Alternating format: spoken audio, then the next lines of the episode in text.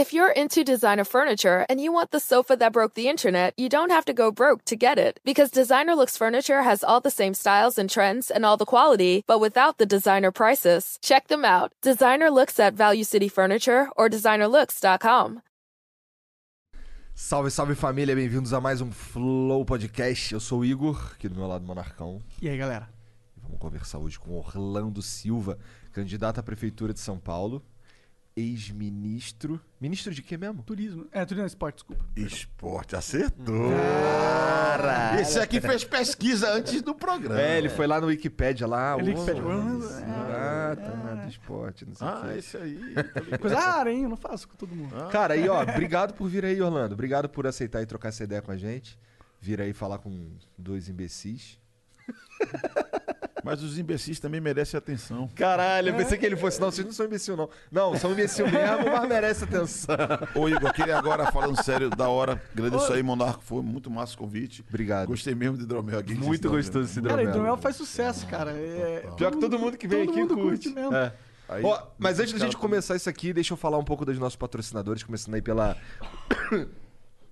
Caralho, peguei o vírus do Começando pela Monark. tosse, tá patrocinando. Começando Coronavírus tá pelo patrocinando ele. coronavírus. Começando pelo wiseuponline.com.br barra flow. Tá precisando aprender inglês? Eu sei que tá. Então dá um chega lá no wiseuponline.com.br barra flow. Você vai encontrar um curso que é on demand. Você faz no, ali com, no seu ritmo e tal. É, esse curso tem a duração aí de um ano e tem mais de 300 horas de conteúdo. Tem documentários feitos por professores nativos. Tem ah, exercício de fixação, exercício de gramática, exercício de vocabulário, tu vai curtir.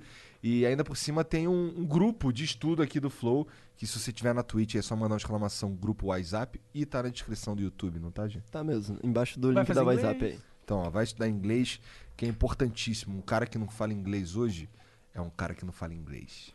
Caralho. Profundo, hein? Essa vai pro livro. Filosofia, mano. Tá o cara é vendo? forte aí. Isso de um ex-professor de inglês aí, né? Da hora, hein? E quem que é o outro patrocinador? É a Exit Lag, cara. Se você tem algum problema de conexão nos seus jogos online, tipo League of Legends, é, Warzone ou Free Fire no BlueStacks, é, você pode melhorar sua conexão se o problema for rota. E quem que melhora a rota da sua internet? A Exit Lag. Então entra no site deles, baixa o programa, cadastra sua conta, você tem três dias grátis para testar, não precisa pôr o cartão de crédito, né? Uau! e ela vai melhorar a rota da sua internet com o servidor do jogo, eliminando perda de pacote, delay, lag, possivelmente. Testa, é de graça, não precisa pôr cartão. Se funcionar, aí você paga, né? Porque você vai estar jogando melhor. E né? pode ir testando de três em três dias? Tem uns caras que fazem uns macetes aí, mas uma não recomendo. Não recomendo. Beleza? É- Não recomendo. Isso aí é mal, feio, não É faça feio, isso. é feio.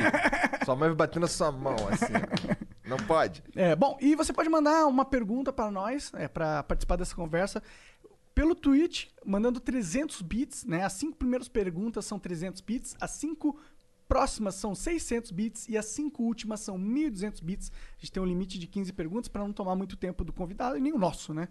Então você eh, pode mandar 10 mil bits, são 10 mil bits, não é 5 mil bits, é 10 mil bits. Se tu mandar 5 mil bits, Jean gente vai vai, ignorar, mandar, é. vai mandar uma mensagem toda cortada pra mim. É, exato. São 10 mil bits pra mandar uma propaganda. Se você quiser mandar uma propaganda, ou se você quiser burlar o limite de 10 mensagens, são 10 mil bits. É, 10 são mil 15 bits. mensagens, na verdade. E se o cara mandar lá na- no YouTube? A gente também tá ao vivo no YouTube. Se você mandar no superchat de 500 reais, a gente vai ler. Mas não manda no YouTube, não. Manda lá no, na Twitch, mais barato. É, e a gente ganha uma porcentagem melhor na Twitch. É, muito melhor. É Por- a gente fala que é 500 pratas justamente pra tu não mandar no YouTube.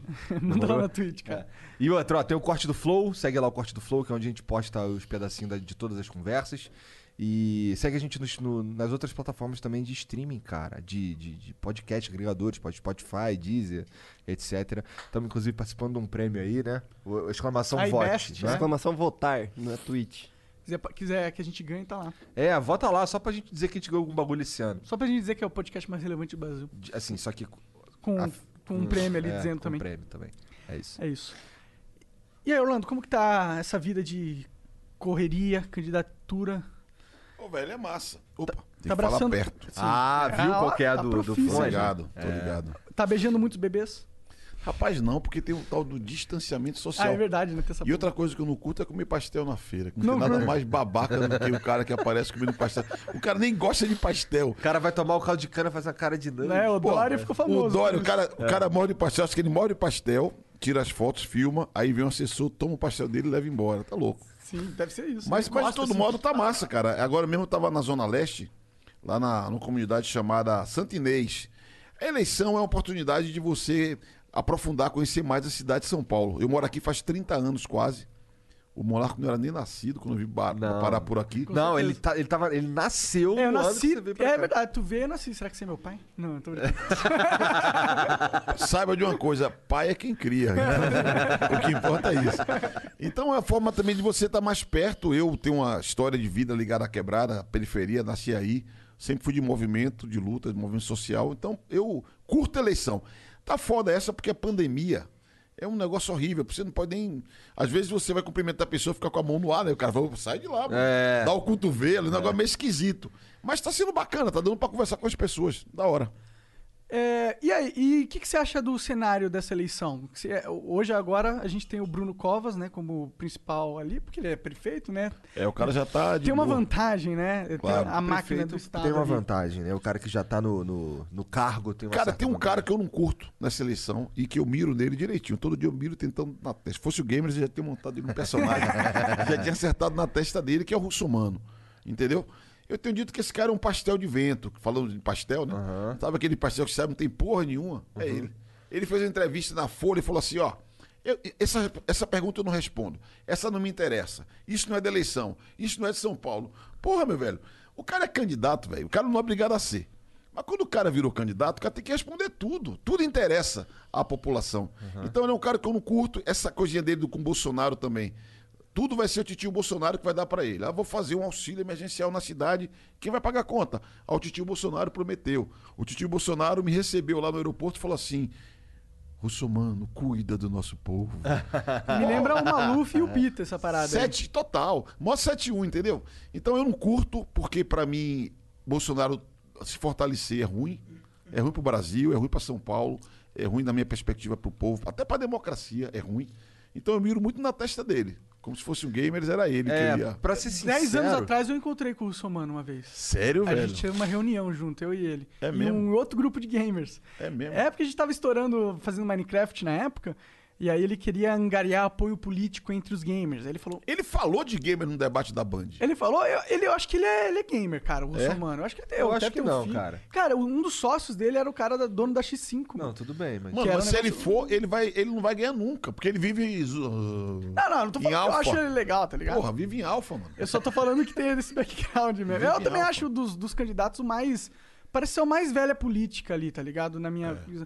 Márcio França também parece, o Bruno Covas também parece. Você eu vou conhecer hoje. Ah, só né, velho? Eu ia me levantar, sai daqui agora. Puta que o pariu, o cara já vem dando onda no meio de mim, porra. Não, não, não.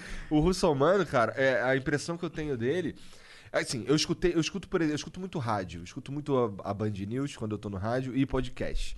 Mas eu, é, tem uma propaganda dele no rádio que é algo que me deu um pouco de vergonha alheia, que é um lance do. É como se fosse um jogo de futebol. E aí o, o, o cara que tá narrando, narra- estaria narrando o jogo de futebol, ele fala assim: é, é, Deu a partida, Bolsonaro pra Russomano, Russomano de volta pra Bolsonaro, Bolsonaro driblou, Bolsonaro fez não sei o que, Bolsonaro, Bolsonaro cruzou, Russomano de cabeça é gol. Aí eu fiquei, caralho, o cara fica. Ele ficou o tempo inteiro da propaganda falando de Da tabelinha Bolsonaro. dos dois. E assim, não tem conteúdo nenhum, sabe? Nada, Não é. tem. Exatamente. É, é que eu tenho dito, ó, pastelzinho mano, dentro. a gente viveu, vive aí o Brasil de Bolsonaro. Eu acho que foi. Eu respeito, cada um vota com quem quer, quem se identifica e tal. Mas eu achei um- uma cagada, um erro. E eu tenho dito assim: errar é humano. Errar de novo é russo, mano.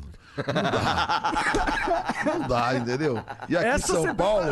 Essa dá. daí tu ficou em casa estudando, hein, Rolando? Não, a gente botou nas redes, cara, porque a gente tá tentando conversar com as pessoas sobre isso, entendeu? Na verdade, na real mesmo, a gente quer que as pessoas olhem programa, olhem ideia, olhem a história dos candidatos, de onde veio, o que pensa, né?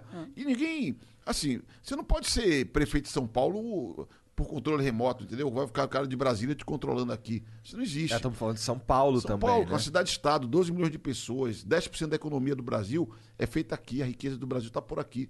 Então eu acho que nós temos que ter muita atenção.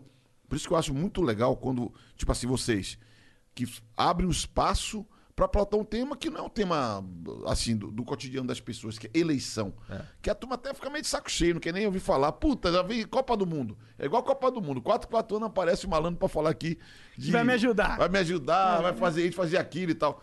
Então, quando vocês abrem, vocês quebram um pouco essa resistência e estimulam as pessoas a pensarem. Porque a gente quer isso, velho. Que as pessoas reflitam, avaliem e não. Você não pode experimentar, entendeu? Ontem, lá no um debate com o Arthur Duval, que é um candidato aqui do Patriota, eu tirei onda com ele assim, mas é que eu sinto, tipo, a Prefeitura de São Paulo não é um programa de trainee. Você vai treinar, vamos tentar botar, um, botar uma pessoa ali pra ver se dá certo. Porra, velho, é vida de 12 milhões de pessoas. É uma cidade-estado. Se fosse o país, seria um dos maiores países do mundo, 40 economia do mundo. Então, a gente tem que estar ligado no que acontece em São Paulo, porque isso interfere na nossa vida. De todos nós aqui, quem tá ouvindo. Sim, com certeza. Deve ter gente fora de São Paulo, é claro, mas Mas interfere assim mesmo e tal. São Né? Paulo é foda. Você é candidato pelo PC do B, é isso? Partido Comunista do Brasil, PC do B. Partido Comunista do Brasil. Interessante, É mano. nós. Como você se sente sendo parti do, de um partido declaradamente comunista? Feliz. E você é comunista? Você, Graças a Deus. Você é eu sou. comunista? O que é ser comunista hoje Ser- em dia, em Ser 2020? comunista, ser comunista é defender a liberdade, a democracia, oportunidades iguais para todos. Porque nós todos somos iguais. Deus nos fez iguais. Mas eu não- Quem não fez a desigualdade foi a estrutura da sociedade. Então nós temos que pensar em. É, Ah, mas dar Deus- chance, cara, para todo mundo. Deus também fez todo mundo desigual também, né? É. Sim, mas e daí? Você tem que ter oportunidade igual, mano. A oportunidade igual. A oportunidade Mas o igual, resultado concordo. nunca é igual, né? Mas mesmo nos, na- no- nos clássicos do comunismo, fala que você tem que tratar as pessoas segundo a sua capacidade de acordo com o seu trabalho. Porque não pode ser assim. Você trampa pra caralho, você vai ganhar igual o, o Igor que não gosta de trabalhar? Tá errado. Não faz sentido. Faz sentido, certo? Agora, você tem que ter chance de trabalhar e o Igor também. Claro. Outra, e se você trampa, qual, é o meu- qual é o meu problema com o capitalismo? É o seguinte, velho. No capitalismo todo mundo trabalha. E eles falam que todo mundo é livre. Livre, vírgula. Porque alguém, alguns têm mais condição ou, ou, ou não de explorar os outros. Todo mundo trabalha, mas poucos ganham muito. Mas será que isso não é a realidade da vida fora o capitalismo? É que isso, o capitalismo não é ahistórico. O capitalismo é uma etapa da história.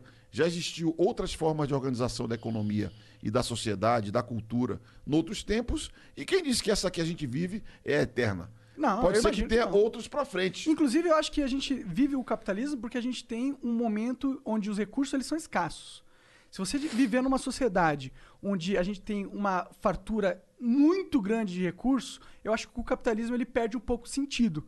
Porque o capitalismo justamente é um sistema que você é, implementa para conseguir determinar quem tem um, um valor maior para a sociedade para ganhar mais recursos. Não é isso? Se você tiver uma sociedade onde você tem, por exemplo, energia perpé energia tipo um reator de fusão pica que gera energia muito mais barata do que a gente tem Se a hoje. gente foi pra lua e pegou É, lá é. o- aí o capitalismo ele começa a perder o sentido porque você não tem uma escassez tão grande de recurso. Aí talvez a gente possa entrar num- numa outra era da humanidade. Não sei se a gente tá vivendo agora Mas, isso. mas, cara, o que acontece? É que a história, ela, ela não para nunca. Tudo tá rolando todo dia. Hoje é diferente de ontem, amanhã vai ser diferente de hoje. O que a gente vê hoje pode não ser o que a gente vai ver depois de amanhã, certo? Então, isso que é importante. Por isso que eu, eu, não, eu não acho bacana o cara ficar imaginando. Teve um americano chamado Francis Fukuyama, que quando caiu lá o muro de Berlim, escreveu um livro, O Fim da História. O mundo ia acabar com o sistema capitalista vigindo no planeta inteiro. Uma bobagem. Hoje é o capitalismo, amanhã pode ser outra forma de produção. Se você for olhar, os caras que mais produzem hoje, hoje, hoje, hoje, goste ou não goste deles, é a China. Os caras estão bombando, os caras estão lá na frente.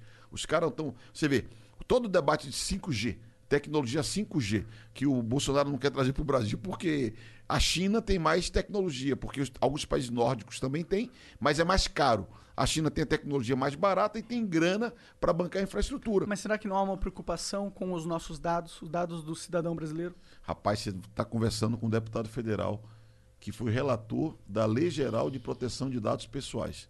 Então, se alguém nesse país defende a privacidade das pessoas, sem desprezar a importância da economia de dados, porque a economia de dados é uma realidade no mundo inteiro, e o Brasil pode ser uma plataforma, inclusive, de exportação de serviços. A privacidade, você pode ter risco com a China, como nós hoje temos risco com a NSA. Ô, mano, todas as mensagens que você troca bonitinho no Facebook, tá tudo lá, guardado na nuvem da NSA nos Estados Unidos. A gente tem que ter uma estratégia no Brasil. No Brasil, tem que ter normas e, sobretudo, acordos de cooperação multilaterais e mecanismos de defesa do país, que nós estamos longe disso, para proteger a nossa privacidade. Concordo. Você mas- falou que o Brasil pode ser um. pode exportar. é, Serviços da área de serviço, economia tal. digital, cara. Porque, vê, tecnologia de informação e comunicação é a fronteira. O que foi um dia, digamos assim, a indústria automobilística, Aham. 100 anos atrás, o que foi um dia a indústria química, 50 anos atrás, hoje é tecnologia de informação e comunicação. Sem dúvida. Isso é que mais agrega valor. Ó, o que nós estamos fazendo aqui. Aham. Nós estamos hiperconectados. Então, e o Brasil, nós temos capacidade instalada, temos muita gente preparada que produz, temos até multinacionais. Não vou aqui fazer mexendo para ninguém. Pode falar. Mas você pode Não, falar se a. TOTS, por exemplo, que é uma empresa que presta serviço na área eh, de tecnologia de informação e comunicação, os caras estão prestando serviço na Rússia, na Europa, na Ásia. E é uma empresa brasileira. Brasileira, ali na Brasleme. Fica ali na Brasleme número 1000, na Maneiro. zona norte de São Paulo, certo? Fazendo o, o, o Laércio Const- Const- Constantino. Devia me agradecer o, o, merchan que eu fiz pra ele. Mas Salve, dando. Laércio. Todo- ó, Patrocínio ó, aqui, ó, Flow. patrocínio Flow. Aqui vale, hein? Aqui vale. Mas é caro. É, mais vale, mais vale. Cada centavo, cada, cada bit. Então, mas o que que acontece, cara? É, a gente tem potencial para fazer isso. E o que que é cruel? Se a gente, por isso que eu, eu- eu sou ligado em economia digital, porque se a gente não tem a, a legislação que dê segurança para rolar a, a produção aqui, o que é vai acontecer? Os manos correm pro Paraguai, que é do lado. Sim. Hoje tem gente trabalhando aqui na área de TIC, o cara tá contratado fora do Brasil. Tá recebendo fora do Brasil, Cara, a gente tem vários, trabalhando a- aqui, a mano. gente tem vários amigos que trabalham com edição é, e eles, uma, tipo, os que são, eles são pique em edição, faz 3D e tal, as edição de alto nível. Eles trabalham tudo pra Austrália, pra, pra Europa. Irlanda.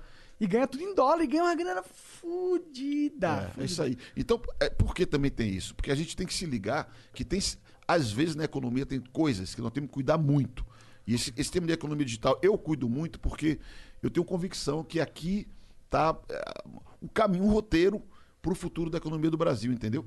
Por exemplo, é, você tem uma empresa, qualquer empresa, uma metalúrgica, uma padaria, qualquer empresa que você tiver, você contrata um cara no Brasil, como é que é?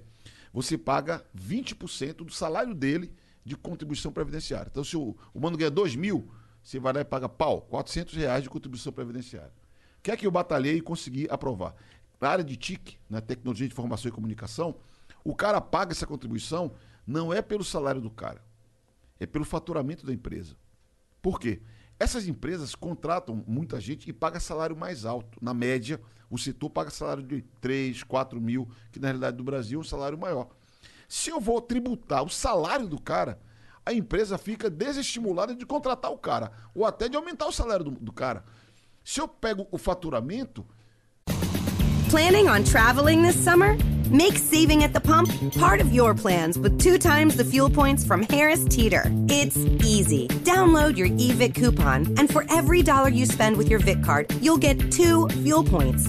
That's up to $1 per gallon on quality fuel at participating BP and Harris Teeter fuel centers. Download your eVIC coupon today and save money at the pump all summer long with eVIC and Harris Teeter fuel points. Grand Canyon University, a Christian university, is one of the largest and fastest growing universities in the country, offering over 250 engaging programs online. GCU integrates the free market system and its welcoming Christian worldview perspective into its academic programs and throughout its online campus. GCU's online students received over $144 million in scholarships in 2021. Visit gcu.edu slash myoffer to see the scholarships you qualify for. Find your purpose at Grand Canyon University. Primeiro que eu acho que o governo vai até arrecadar mais, porque essas empresas faturam muito. Porque tem muita tecnologia na operação deles. Então é menos trabalho vivo, como se fala. Olha o Marx, o velho Marx. é menos trabalho vivo e mais trabalho morto, trabalho acumulado. Então a gente tem que pensar, cara. Eu sei que não é a pauta assim da, da eleição de São Paulo, mas eu tenho dito o seguinte: esse tema é a economia do futuro. Ontem, no papo que eu fiz com o Arthur, o Mamãe Falei, ele falou assim: mas o, o cara perguntou, né? O que, é que você quer fazer para melhorar a economia de São Paulo? Eu falei: eu quero reindustrializar. Mas reindustrializar não é pegar aqui a Moca, Ipiranga, Vila Prudente, Santa Amaro, que tem aqueles galpões enormes, e botar outra fábrica ali. Eu quero trazer para cá a indústria 4.0, que é a indústria de automação, que é o que está no mundo, no mundo inteiro. Aí você vai, o, o- até o Arthur falou, pô, tô dando uma moral pro Arthur, hein? É Ele falou assim, ó, não, mas você tá por fora, indústria, São Paulo é cidade de serviço. Eu falei, babaquice, mano. Os Estados Unidos tem lá a Nova Manufatura, que é um programa de industrialização digital do futuro dos americanos. A, a- a Alemanha tem um programa chamado Indústria 4.0 e a China Made, Made in China. Porra, mano, se esses caras que estão bombando na economia estão ligados na indústria de ponta, a gente vai ficar atrás só da agricultura? O agro é pop, é tecno, é, é tudo. Não mas pode ser tudo, né? indústria, cara. E São Paulo tem essa cara. Só que é uma indústria diferente, não é aquela chaminé. Tem que ser uma que a indústria gente viu. tecnológica. É claro, a indústria 4.0 é tecnologia Inteligência total artificial, aplicada. tem que Total. ser. Eu É também isso aí. acho, robótica, É né? isso aí. Mas o problema Pô, é então que. tem um comunista do futuro e tal. Mas Comunismo comunismo é futuro é esse que é o ponto. Nós não somos passado, somos futuro, cara. Nós somos o futuro da humanidade, mano. Tá ligado? Se eu, eu concordo Será? com você daqui. Não, mas pior, sabe, Será? Se pior que Será? eu sabe que eu concordo, eu acho que o comunismo realmente é o futuro, mas eu acho que daqui dois mil anos. Ele Cara. é futuro. Não, é sério, eu vou, eu vou te explicar o porquê. Eu vou te Pode explicar o porquê. ser. Porque eu acho que vai chegar um momento que a gente vai produzir tanta riqueza que não vai, não vai. A gente vai só distribuir riqueza pra potencializar a riqueza, tá ligado? Ô, velho, não pode ser. Uma cidade igual São Paulo, Hum. rica pra caralho, você ter tanta desigualdade, mano. Eu acabei de chegar aqui. Sim, sim. Eu tô aqui na Vila Monumento, que é um bairro de- arrumado, organizado da cidade. Eu tava no Santo Inês, cara. Não, não é razoável, cara, que a gente viva tanta diferença. Eu falo sempre o seguinte, que pra mim é o símbolo da diferença em São Paulo. O, o sujeito que nasceu em Moema, ele tem a expectativa de viver 80 anos. O sujeito que nasceu na cidade de Tiradentes, 60 anos. 20 anos, malandro, a diferença. E o que é que é a expectativa de vida?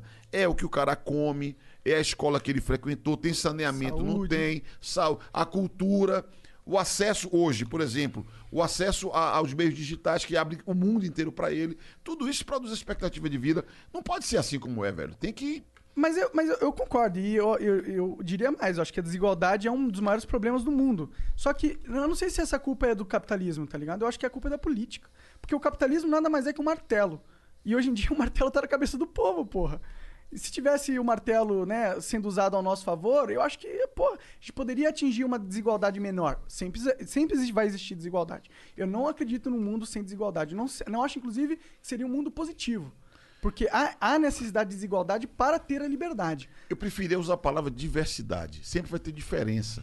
quê? Desigualdade, quando você associa a injustiça, é que É, eu não, acho que é uma coisa que não é bacana. É, então, isso que não eu é bacana. associo a, a diferença, a, A diferenças. mesmo. diferença. Isso sim, diversidade tem. Aí, na minha percepção, é bom.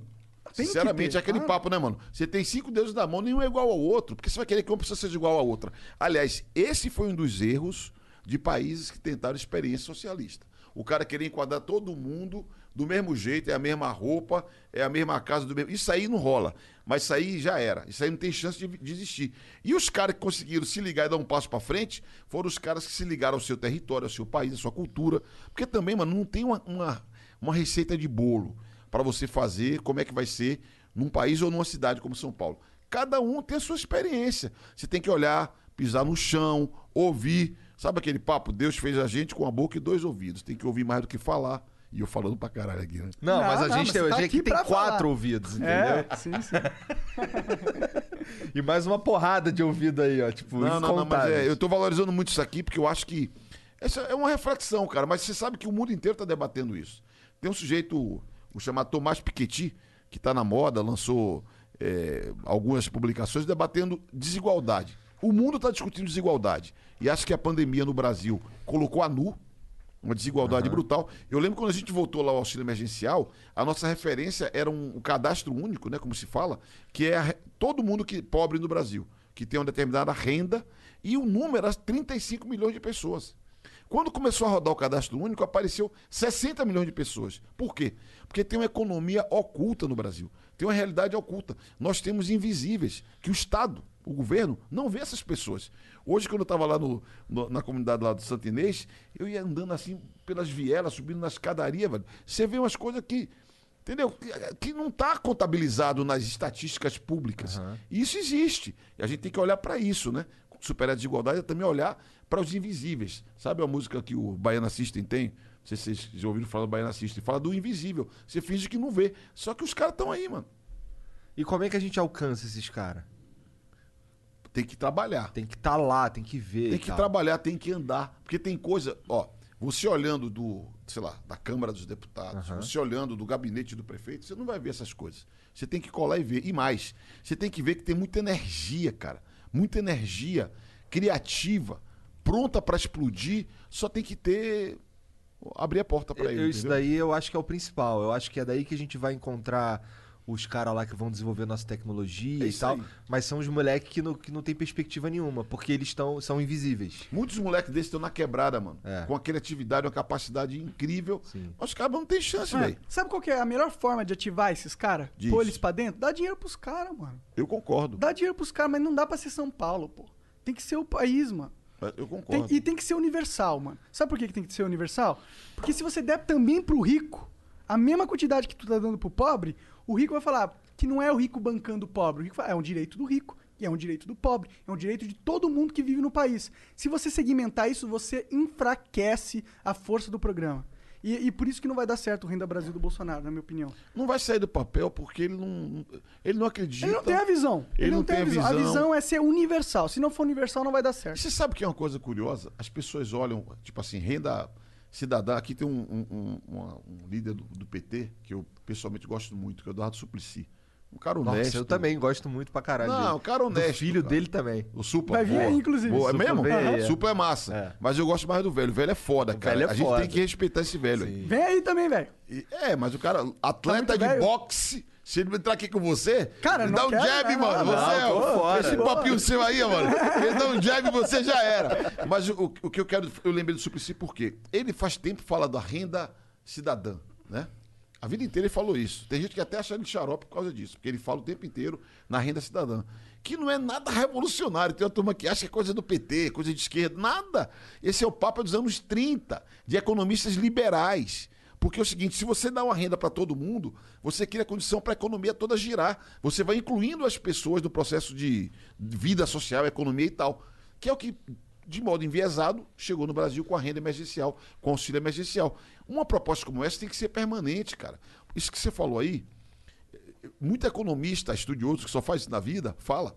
Às vezes a forma, se fosse escolher um uma forma mais adequada de combater a desigualdade, a política social mais efetiva é entregar na mão da pessoa o dinheiro para ela escolher como gasta. Que as Exatamente. opções que ela vai fazer.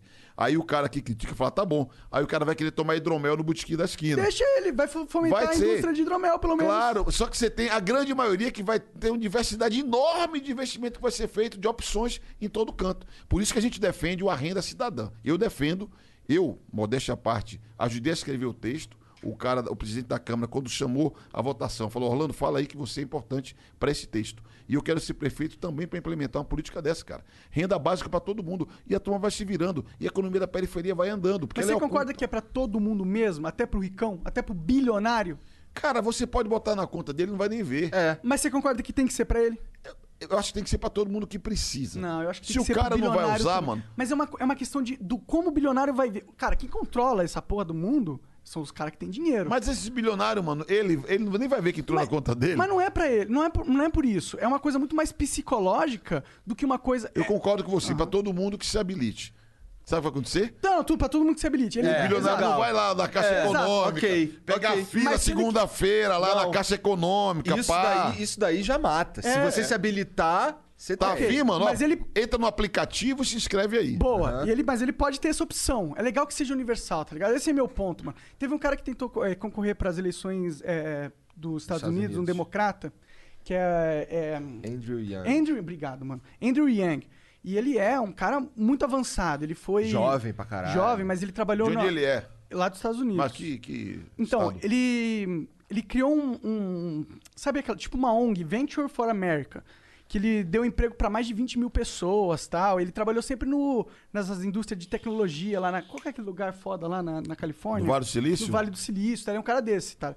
E ele estudou os números, estatísticas, estu- ele, estu- e ele fala, mano, se, se a gente for implementar. E ele foi um dos maiores proponentes do Universal Basic Income lá nos Estados Unidos nessas eleições. Fala, mano, a gente estudou assim.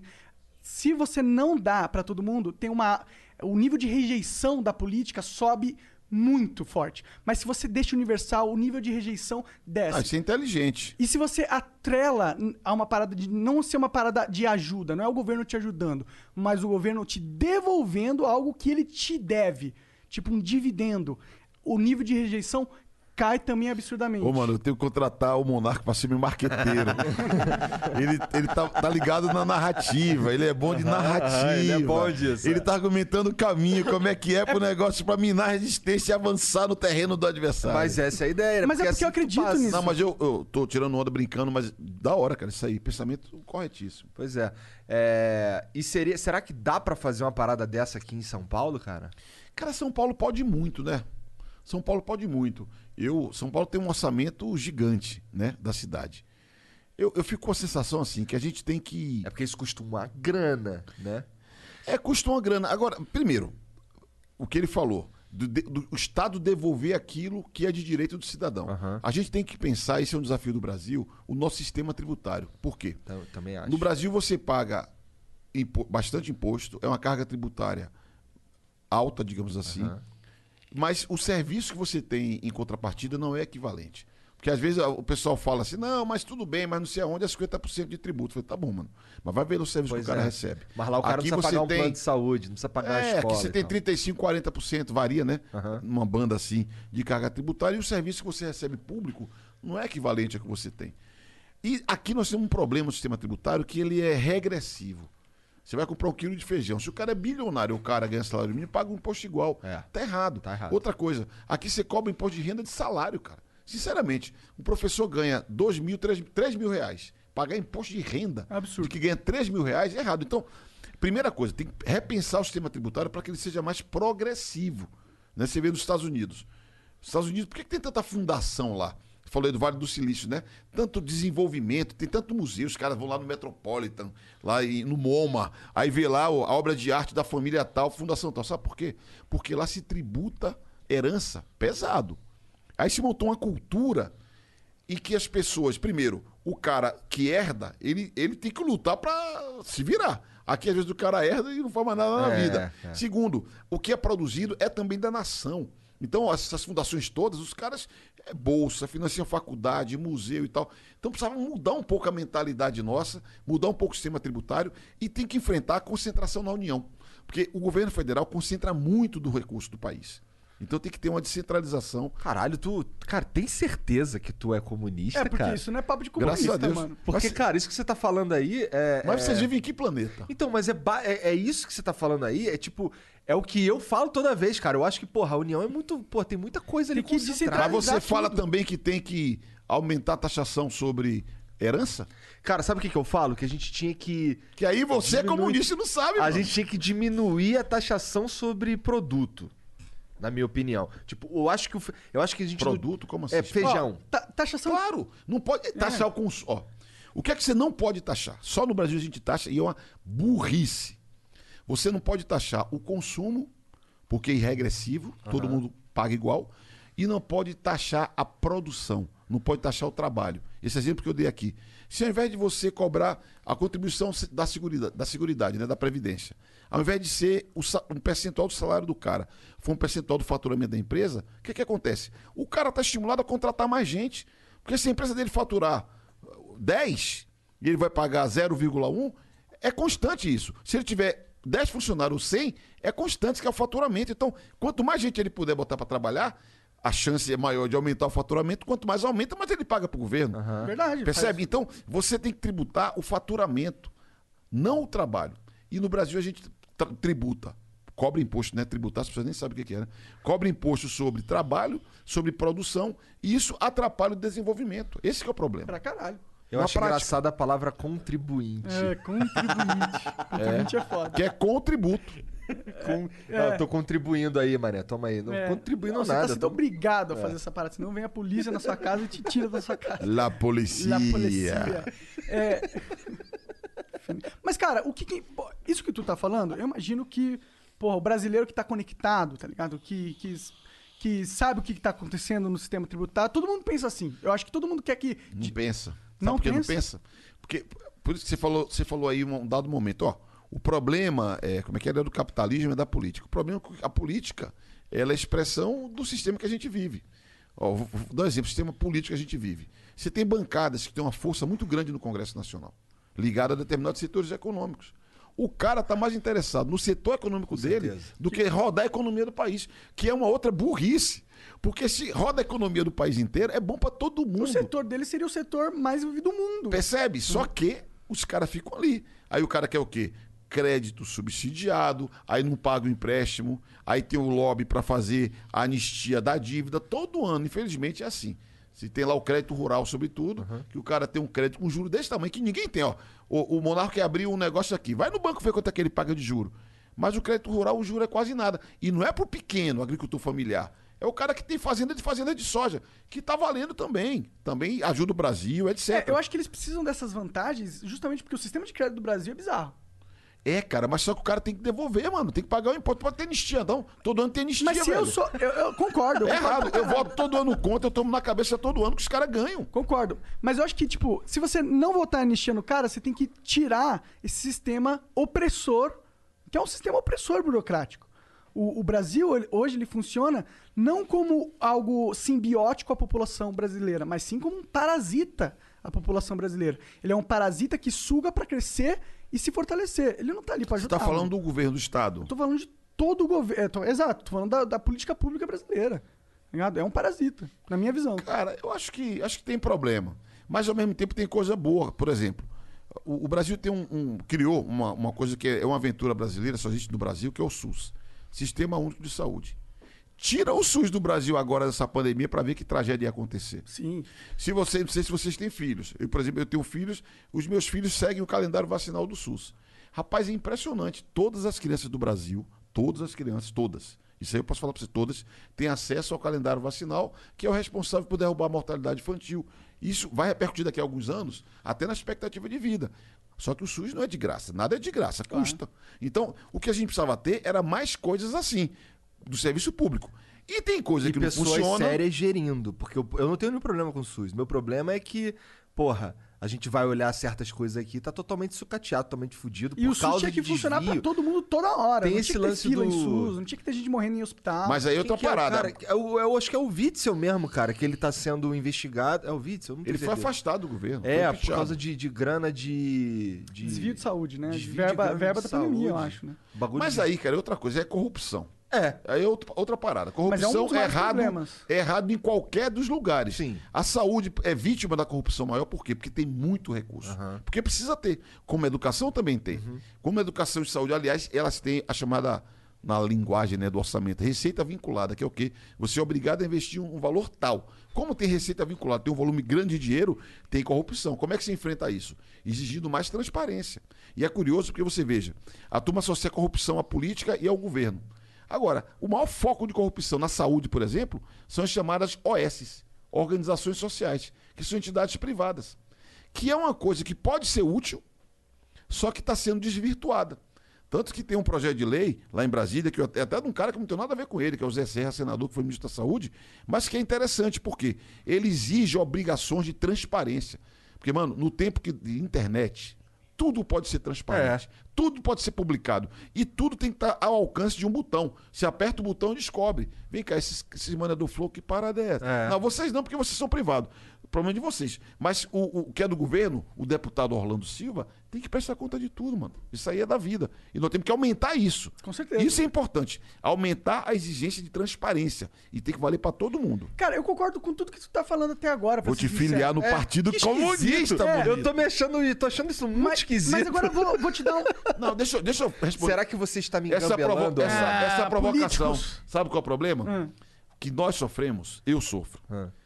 Nada tem mais preconceito no Brasil do que a ideia de comunista e de comunismo. Porque o Brasil é um país que em 100 anos, o Partido Comunista vai fazer agora há 100 anos. Nesse período de 100 anos, 70 anos, mano, foi clandestino. Caralho. 70, por quê? Os caras não deixavam, porque tinha Guerra Fria, Aham. tinha na China, a Rússia, não sei quem e tal. De 86 pra cá, já tem mais de 30, né? 30 e. 30 qualquer coisa, 30 e trocado. Money is the number one cause of stress and the number two cause of divorce. Make your money go further and work harder with a certified financial planner from Facet Wealth. Financial planning used to focus on retirement, but Facet helps you with today. You get a dedicated financial planner that guides you through every financial decision inflation, interest rates, stock market changes, home prices. How do you figure it all out? Well, every advisor at Facet is a certified financial planner and fiduciary. That's just a fancy way to say they have the best training and they're legally bound to do what's in your best interest. This isn't just about investments, it's about taking care of your money so you can start living a better life today. Facet has a simple flat fee, no hidden charges, and with nothing to sell, there are no commissions. Visit tryfacetwealth.com for two months free off your first year of financial planning. That's T R Y F A C E T wealth.com. Facet Wealth is an SEC registered investment advisor. This is not an offer to buy or sell securities, nor is it investment, legal, or tax advice. Mary redeemed a $50,000 cash prize playing Chumba Casino online. I was only playing for fun, so winning was a dream come true. Chumba Casino is America's favorite free online social casino. You too could have the chance to win life changing cash prizes. Absolutely anybody could be like Mary. Be like Mary. Log on to ChumboCasino.com and play for free now. No purchase necessary. Void where prohibited by law. 18 plus terms and conditions apply. See website for details. The voice of the preceding commercial was not the actual voice of the winner. É que nós estamos vivendo legalmente. Nós passamos a disputar a eleição de prefeito em 2000. No ano de 2000. Pense que o PT disputa desde 80. Nós elegemos o primeiro governador Flávio Dino em 2014. Então, tem um pouco de preconceito, por isso que as pessoas surpreendem. O que eu mais ouço é o seguinte, pô, Rolando, você é legal, mano, mas seu partido não tá com nada. Eu falei, caralho, eu sou o meu partido, porra. Eu Mas sou a será que cara você tem que ser. ah, você tem que. Será que você. Será que não é questão de. A palavra comunismo já não significa o que você sente? O que eu sinto sendo comunista? Comunismo vem de comunhão. Não, não, não, eu sei o que tu comunidade. você- Eu entendo, eu entendo que a parada. Nós temos que ajudar o próximo. Ah, O jogo tem que ser pra todo mundo. E eu concordo com essa parada. Mas será que não é a questão de mudar esse jargão, esse negócio de comunismo? Será que. Porque eu. Será que eu, eu penso igual a você em muitas coisas que tu tá falando. Mas eu não, eu não quero, eu não quero ser, eu não quero ser comunista. Eu não quero Eu não ficar quero com, a, com a pecha de ser cara. Não, não, não, mas eu não quero ser capitalista. Eu não, não, capitalista eu gosto até, na real. Mas eu não quero ser, tipo, socialista, eu não quero ser liberal, eu não quero ser neocon, eu não quero ser porra nenhuma, não. Eu quero ser o monarque, o ser humano livre. Que, que pode pensar o que quiser. Eu penso com a lógica, mano. Eu penso com o que faz sentido pra, pra pessoa. Entendeu? Eu não, eu não quero. Eu acho que esses. Acho que passou a, a hora, na minha opinião, da humanidade ficar se rotulando. Só isso. A única diferença que eu tenho contigo, Monarca, é o seguinte: é que nós precisamos de ter projetos coletivos. Nós temos que construir junto. Então, você pode ser um outsider. Você com a sua lógica, com o seu raciocínio. Só que é o seguinte: é, a atomização total da sociedade não produz nada. Você tem que ter um projeto histórico. Você tem que ter, por exemplo, no Brasil, você tem que ter um projeto de nação, velho. Nós, temos, nós somos uma nação, nós temos que ter é, objetivos a alcançar como Concordo, nação. concordo. Certo? Isso Mas- não é individual. Você não vai. Uma nação não é reunião de vários indivíduos. Nós temos que ter identidade, valores, temos que ter um acordo mínimo em torno do qual você vê como é que os, os americanos. Quem estuda o modelo americano, institucional, político e tal, o cara deve. Quem é brasileiro, o cara deve ficar pirando mil vezes. Porque como é que essa porra funciona aqui? 200 anos. 200 anos. A gente acha que democracia só é se você vai lá e vota direto na urna para presidente.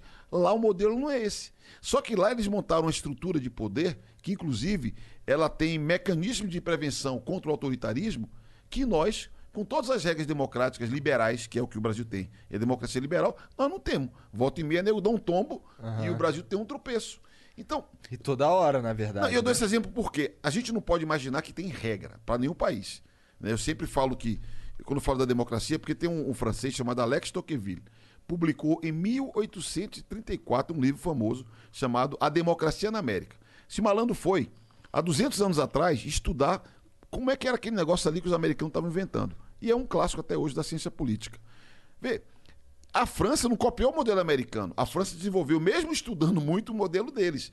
O Brasil está tentando desenvolver um, mas nós estamos ainda batendo cabeça. Mas o que é inescapável? Tem que ter um projeto de nação. O que sustenta os americanos é com um modelo diferente dele, mas eles têm um projeto de nação. No Brasil nós estamos faltando. Sim, eu concordo com você, mas a questão, o argumento é, eu acho que essa união dos indivíduos, ela não vem através da ideologia. Dá um gole aí, velho. À vontade, cara. Tem mais ali. Pô, pega mais uma garrafa pra gente, por favor. Boa. É, eu acho que não é a ideologia que Vamos vai. socializar esse dromel. Aqui a gente é comunista no hidromel. É, eu acho que o problema é que a gente não vai se unir através da ideologia. A gente não vai atra- é, se unir através da bandeira do comunismo, do socialismo, do anarcocapitalismo. Mas de um projeto. Mas a gente vai associar, a gente vai se unir num- culturalmente. É. Num projeto tipo, eu sou teu irmão porque eu vivo no mesmo lugar que você e eu quero o melhor pra nossa região. Se a gente ficar se separando por ideologias, eu acho que a gente vai só se separar. Eu acho que a gente não vai se unir. Cara, esse papinho aí, o, o Monark, eu tenho dúvida, assim, pra ser. Por quê, cara? É- O que é ideologia? É uma espécie de lente, cara. É, é um- é uma certa. Ó, você falou, eu penso com a minha própria lógica. É como se você tivesse uma ideologia própria sua. Você produziu um- uma forma de pensar, de observar, à luz da sua experiência. Assim como você pode ter, você pode ter coletivos que tenham também. E você tem que compartilhar. O que é que não podemos fazer? Eu não posso ser o seguinte: Virar pensar time de assim, ó, futebol. tudo eu tu- a mim tudo, a você nada. Ou você sempre tá errado e eu sempre tô certo. Porque Que é o que a você gente vive hoje. hoje vive, porque hoje em dia a sociedade é algoritmo, né? Eu tava vendo outro dia, lá em Brasília, eu tô coordenando um debate sobre fake news. Eu sou coordenador do, do grupo que tá debatendo, pensando o que fazer, que é uma coisa complicadíssima, é um papo à parte que a gente pode fazer. Eu vi o plenário do Senado votando, cara, a proposta de lei, parecia que era um plenário montado por algoritmo. Um falava uma coisa, outro falava outra e eles não conversavam. Ninguém estava interessado em argumentar sobre o argumento do outro. Era defender a sua tese. Então, isso da política é a miséria da política. E é isso que está, inclusive, arrebentando e tornando a política menos inteligente. Fazendo um merchan de novo pro meu amigo Arthur Duval. Por que, que o pessoal achou estranho eu e ele debatendo ontem? Porque a gente tem diferença demais. Só que nós convergimos quanto à necessidade de debater. E deixa que a população escolha, velho, se o Orlando tá certo ou se o Mamãe Falei tá certo. Agora, se a gente nem vai pro debate, a gente interdita. Não, não, não, não comunista, ah, mano. Para Não vou de falar conversar com comunista. esse cara. Não vou falar com esse cara. Igual vocês, ó. A gente Eu- sofre com isso, sabia, cara? Vocês sofrem? A gente É sofre Ah, com isso. caralho, mano. Por quê? Porque tem Porque a pessoas gente que não é. A gente não- deve ter dado pra perceber pelo papo, a gente não tem uma um viés de esquerda. Nem de direita, na minha opinião. A gente tem um viés de liberdade. Mas o pessoal que é de esquerda, normalmente, eles enxergam que a gente não é de esquerda e, portanto, a gente não deve ser. Eles não devem conversar com a gente. É.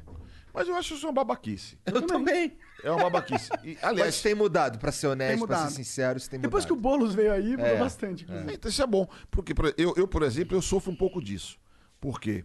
Ó, eu tenho uma história. Eu tenho um lado, eu tenho uma postura, eu tenho a minha visão. Não quer dizer que a minha visão é a única visão, nem que a visão.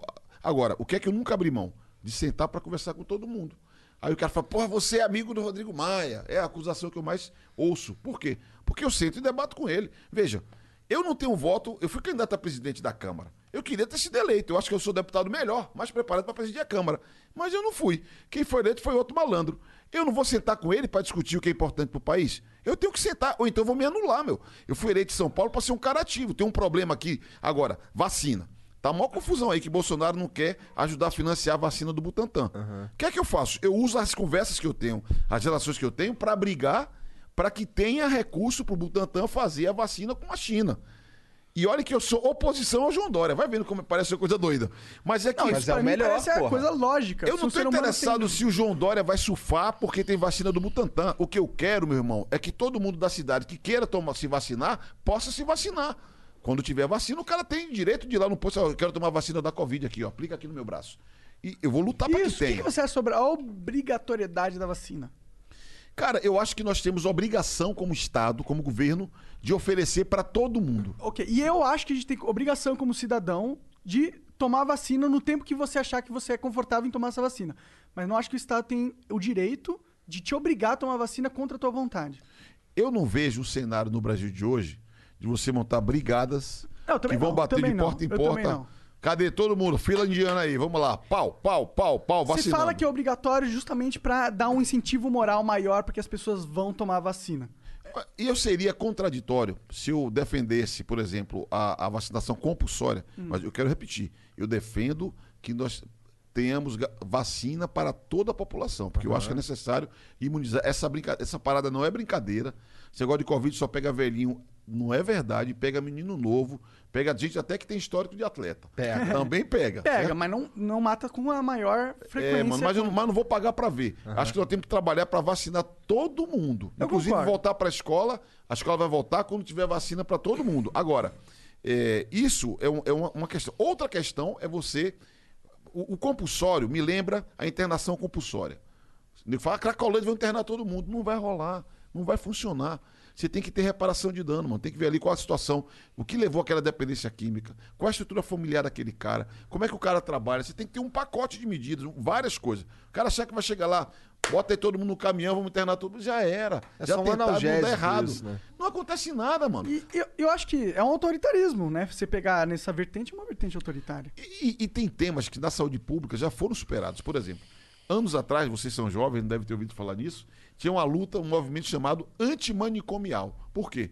Porque esse papo de você internar as pessoas em manicômios, em hospitais psiquiátricos, era uma coisa que não tinha condição. O cara estava internado, tomava remédio no café, no almoço, na janta. Era um tratamento, era uma pastelaria no tratamento das pessoas. Completamente desumano. Você tem que tratar a pessoa.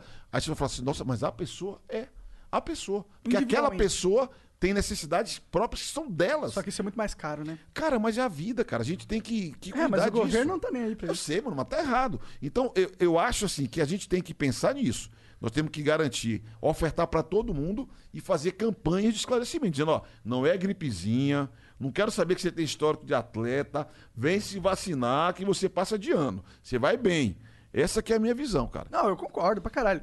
Mas, por exemplo, Eu vou sair daqui filiando esse monarca do Partido Comunista. cara, eu tô filiado no PV, você acredita? Aí, já é um cara humanista. O PV é um partido do campo humanista. Não, mas ele só se, só se filiou ao PV porque é verde. É verde. entendeu? Ah, sim. Mas é tão verde assim? Depois que o cara Não é. processa? Depois Não que é. eu. Ah, então. Depois, não, depois é bem verdinho, vou te mostrar, mas bem verdinho. depois. Essa aqui é amarela, na verdade. Bom, é. Deve não ser lembro agora o que eu ia falar. Claro Pagou que- imposto de importação, será? É, é importante. É, não pagou, não. Os traficantes não cobram, não pagam imposto. Mas fala, caralho. Eu não lembro o que eu ia falar. Tu tava falando do é. PV Tá que vocês pensando no filiam. verde e Cara, amarelo, ah, patriotismo Lembrei, verde na verdade, amarelo. uma parada que eu queria perguntar pra você. Eu gosto muito da- de tudo que você tá falando aí, beleza. Eu acho que é um, um caminho legal pra gente ir. Mas como a gente vai pra esse caminho? É, parece até bom demais pra É, ser verdade, não, Orlando. como a gente vai? Não, é, você por fala isso, essas é por isso que eu sou minoria. As minhas ideias são boas demais e eu não consegui ainda falar pra tanta gente.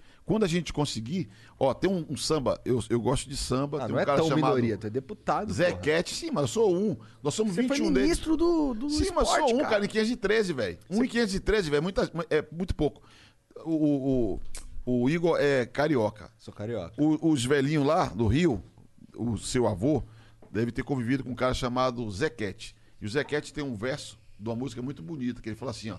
Quando derem vez ao morro, toda a cidade vai cantar.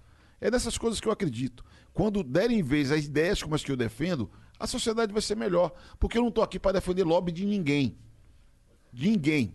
Empresa de ônibus que controla as coisas aqui em São Paulo. Vê se é lógico. A operação do ônibus em São Paulo custa 9 bi. É dinheiro para danar. 9 bi. É lógico a prefeitura pagar 4 bi de subsídio e ainda ter uma tarifa de 4,40. E os caras ainda cortaram o, o bilhete único para duas horas. É isso quando eu falo assim, o cara tá a serviço de lobby, de interesse de grupo, é isso, velho. Alguém ganha, mano. Pra ter uma conta dessa, que é uma conta E esquisitíssima. como que tu enfrenta esses caras que estão ganhando? Porque se Tem você virar prefeito, você vai virar, viver o inferno. Se você quiser implementar essas ideias mesmo. Tipo, vai ter um monte de cara ganhando milhões agora em vários setores da indústria que eles ganham milhões porque eles têm um acordo com o governo. E esses, aí você vai chegar e vai falar assim: ah, mano, acabou esses acordos com o governo aí. Aí os caras vão simplesmente querer matar você. Claro, mas o que, é que você tem que fazer? Hum. Abre a janela, a luz do dia pra todo mundo. Teve um- é, Não tem o que fazer, mas tem que fazer isso. Por quê? Quando sobrar o dinheiro desse subsídio errado aqui, eu vou colocar pra fazer moradia popular. Quando eu fizer moradia popular, eu vou ganhar apoio do, do outro pedaço da sociedade. Até de empresário. Porque a casa não brota do chão. Tem que ter ali a construção. Certo? E aí, só que a construção civil, por exemplo, gera muito emprego. Então a gente tem que fazer as coisas ligadas em coisas que vão ter outras repercussões. Eu vou ganhar apoio político de quem vai ter o benefício da política de habitação e vou ganhar também a simpatia do cara que é empresário, tá ganhando dinheiro dele legitimamente, faz licitação, o cara que ganha leva. Agora, a licitação do ônibus de São Paulo é sempre assim. Para você entrar, você tem que ter tantas garagens na cidade. Hã, só vai ser os mesmos sempre. Já tem a garagem do cara lá, E se você mudaria isso? Tem que mudar, cara. Pra mudar isso, é você que muda ou são os vereadores que mudam? O prefeito, porque te- isso é licitação Isso é uma pública. caneta tua, você pega, tch, tch, tch, mudou. É porque você faz o edital de licitação. O que é, que é edital? de- É a regra de uma contratação. Eu falei outro dia numa entrevista, o cara falando pra minha cara assim, como que não tá entendendo nada. Qual que é a minha tese pro transporte de São Paulo? Dá um choque de capitalismo.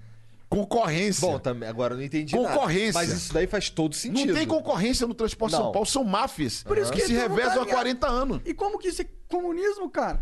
Mas isso é comunismo, mano. É Isso você botar pra capitalismo, cara, isso é desenvolver. literalmente capitalismo. Não, é que a expressão, a expressão que eu falo choque de capitalismo é o quê? É estimular a concorrência. Aham. E aí eu queria puxar vocês aqui para uma conversa que eu repito muitas vezes, porque quando eu falo disso, a turma, mas será? Isso é capitalismo? Não é. Não é. Tem um cara chamado Caos Polanyi, é um pensador importante europeu. Ele fez um livro chamado A Grande Transformação. Qual a sacada desse cara? Ele estuda o mercado. E ele fala assim: o mercado é uma instituição que atravessa várias formas de organização da sociedade. O mercado não é do capitalismo. Quem acha que o mercado é do capitalismo, francamente, tem que estudar história. O mercado é Capitalismo é antigo aqui pra do caralho. mercado, O, né? o mercado existe antes do capitalismo. Muito antes. E aí, qual é a malandragem do chinês? Aí o chinês falou assim: não, opa, se o mercado é antes do capitalismo, pode ter mercado depois do capitalismo, então eu vou montar uma economia de mercado socialista. Por quê? Tem concorrência. O que, é que a China fez no petróleo? Ao invés de ter uma Petrobras, e os caras lá são ligados, eles pegaram a Petrobras dele, quebraram em cinco e botaram ela para as cinco concorrer entre si. E a economia de mercado socialista, que é o modelo dos caras, faz com que 40 anos a China seja o país que mais cresce do mundo.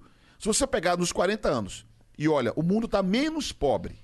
Mas se você tira a China da conta, conta o mundo sem a China, o mundo está mais pobre.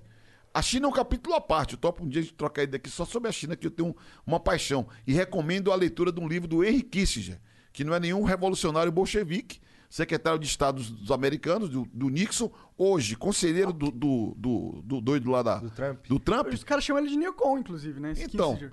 e o Kissinger, cara, o Kissinger, ele fez a, organizou a aproximação do Mao Tse Tung e o Nixon, dos Estados Unidos e da China. E ele fez um livro chamado Sobre a China. Leitura obrigatória, mano. Pra você ler, deve ter e-book também, que vocês estão ligados só nas coisas. Pra você sacar como é que é o jogo que eles jogam, entendeu? Entendi. E qual é o Aí jogo? o cara tá pensando, olhando pra mim assim, ó, fala pra caralho. Não, pelo deputado, contrário, eu tô, eu tô viajando nas ideias aqui, cara. Eu curto demais, cara. Pode beber. Quanto mais, quanto mais falar, melhor. Não não. É oferta da casa? Pode beber, pode beber. Porra, aí sim. É. Cara, beleza. Então fala pra mim. Agora a gente falou pra caralho de cenário mundial, Fala aí, não sei Igão, o manda ver. e tal. É. O que, que, que tu tem de. Das, quais são as tuas principais bandeiras aí nessa campanha pra São Paulo? Cara, eu falo de uma ideia central. Ah. que é a ideia de emprego. Por quê? Todo mundo tá ligado que o desemprego está crescendo muito, certo? São Paulo está 15,3, que é o número oficial. Esses números oficiais sempre são menos do que o que é de verdade, porque o teu pedaço é oculto da economia brasileira, infelizmente é assim. Todo, to- desemprego entre jovem, no mundo inteiro, não é só no Brasil, sempre é o dobro da população adulta. Sim. Só estamos dizendo o seguinte, ó, é 15, entre jovem é 30. Meu palpite que já deve estar em 17, 18. Ao que você atribui esse fenômeno? Cara, a, a Covid. Primeiro que a economia Mas você brasileira. antes da Covid. Não, a economia brasileira, você tem razão. Eles, nos últimos 10 anos, os economistas já falam que é uma outra década perdida. Inclusive, a política foi um dínamo de crise econômica. Desde 2014, sobretudo, quando a Dilma foi reeleita, a confusão que se abriu no Brasil, começamos a ficar ali marcando passo, entramos no lodaçal e no semi dele até hoje. A economia cresce pouco. O Bolsonaro foi eleito, criou uma expectativa no começo. Ó, novembro do ano de 2018, os caras falavam, vai crescer 2,5% o Brasil. Que é um crescimento bem rastaquera, mas relevante para o nosso padrão. Cresceu menos de um. E a confusão foi da política, sobretudo. Com certeza. Então- o problema do Brasil é burocrático. Então a gente. Te... E político, que não é só mas- burocrático, é É porque político. quem faz a burocracia são os políticos. Né? É, não- é porque a burocracia ela tem um- uma função. Não, não, não, eu concordo. A burocracia, mas é que a burocracia brasileira é insana. Ela, a função da burocracia brasileira é dar privilégios para os políticos e dar alavancas para eles cobrarem corrupção. É Eu- para isso que serve hoje Eu, em dia. eu não concordo muito, mas eu concordo em parte com o que você falou. Para não perder o foco, eu vou seguir adiante. Tá bom, manda ver. E qual, e qual que é o problema do, do emprego? Então, a economia no geral tá ruim. A Covid derrubou a economia também no mundo inteiro, não é só no Brasil, não é só em São Paulo. E nós aprovamos lá o auxílio emergencial, que foi uma política que eu considero adequada, que no mundo inteiro teve, na França teve, na Inglaterra teve, na Alemanha teve, que era para tentar reduzir o dano. Aliás, não só o auxílio emergencial. Nós recompusemos o orçamento de estados e municípios para garantir as contas públicas de estados e municípios. Foram um conjunto de medidas. Só que vai acabar em dezembro. Bolsonaro cortou na metade já e vai encerrar em dezembro. Qual que é o meu palpite? A crise que ficou segurando assim, foi contida com esse auxílio, o bicho vai pegar, certo? Então o que é que eu acho? A prefeitura tem que criar um ambiente para gerar emprego. Tem coisa que ela faz. Tem coisa que ela tem que estimular que seja feito. Por exemplo, eu, eu tô ligado em jovem, certo? Porque o desemprego é o dobro. Eu defendo criar frente de trabalho, frente de trabalho, porque qualquer guerra que aconteceu no mundo, na reconstrução teve frente de trabalho. Isso aí é um clássico, digamos assim, da, da, da- da política econômica. Para ocupar, sobretudo, o jovem que vai de zeladoria da cidade até atividade de cultura, de lazer, que é para você ocupar essas pessoas e ter uma renda para eles. Isso aqui é uma, é uma questão importante, sobretudo para jovem. Segundo, eu defendo que nós, é, eu estou falando, criticando o subsídio do transporte, porque eu estou, na minha conta, é, liberar uma grana para poder investir em reforma de escola, de posto de saúde, porque essa área de construção civil emprega muita gente. E é uma grana, né? É, mas é que o subsídio também é muito grande. É o que eu tô dizendo. Então, é, É. 4 bilhões 4 que bi. tu- Se eu libero dois, meu irmão, vou fazer um programa de obra incrível. Três, a prefeitura, ela precisa agir. Em 2016 foi feita a renegociação da dívida. Se ficar muito chato, você me corrige, tá? Não, cara, mete bronca, A renegociação da dívida, não é porque é muita conversinha de economês, fica meio esquisito. Às vezes o nego enche o Não, saco. cara, a gente- a "Não, gente tá no pariu." lugar certo pra isso. né? E aí o que acontece? Essa renegociação da dívida deixou a margem que a, a cidade pode contratar financiamento internacional. E com banco de BRICS, eh, cooperação andina de fomento, BIRD, você tem juro melhor para que investir em obra de infraestrutura urbana. Isso aqui tem que ter uma articulação, porque o Senado Federal é que autoriza essa contratação. Então, são medidas como essas, ou como apoio à cooperativa de periferia. Vou dar exemplo para você. A prefeitura tem o, o uniforme, programa de uniforme escolar, certo? O que é que a turma faz? Uma licitação clássica. Aí qual é o critério? Preço, pura e simplesmente. Preço. Sabe quem ganha? Algum atacadista que compra tudo na China. Os uniformes dos nossos meninos, todos os meninos da, da rede municipal. Só que é uniforme demais, é um milhão de meninos na rede. É muita coisa, certo? Qual que é a minha tese? Você deveria, ao invés de fazer uma compra dessa, que quem ganha é o atacadista e o governo com imposto de importação, você deveria estimular que fosse feito por cooperativas na periferia. Que é coisa assim, fazer uma camiseta, um agasalho, isso aqui. Qualquer quebrada que você for, tem uma lojinha da quebrada, com as marcas da quebrada, com o time de vaso da quebrada. Sim, você tem que ter uma Se você quebra e compra aqui, você apoia a cooperativa na periferia, gera emprego aqui, vai gastar um pouquinho mais. Só que vale demais. Só que você vai gastar e esse dinheiro acaba voltando, porque esse dinheiro ficou 100%, aqui, né? vale demais. Eu, tô dizendo que gasta mais porque o pessoal fala, não, mas é mais caro. É claro que é mais caro. Só que é melhor você gastar 1.200 comprando tudo no Brasil ou gastar mil trazendo tudo de fora, gerando emprego na China. Percebe? O chinês é que tá certo. Nós temos que olhar para o nosso lado. Então, a minha obsessão é gerar emprego e renda, multiplicando iniciativas, inclusive criando um fundo municipal para fomentar pequenos negócios. Por quê?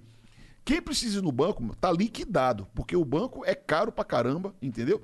E você pode criar um, um- um fundo municipal com juros subsidiados para estimular pequenos negócios. Se você for no Campo Limpo, na Zona Sul, lá tem a União Popular de Mulheres. Eles têm até um banco comunitário.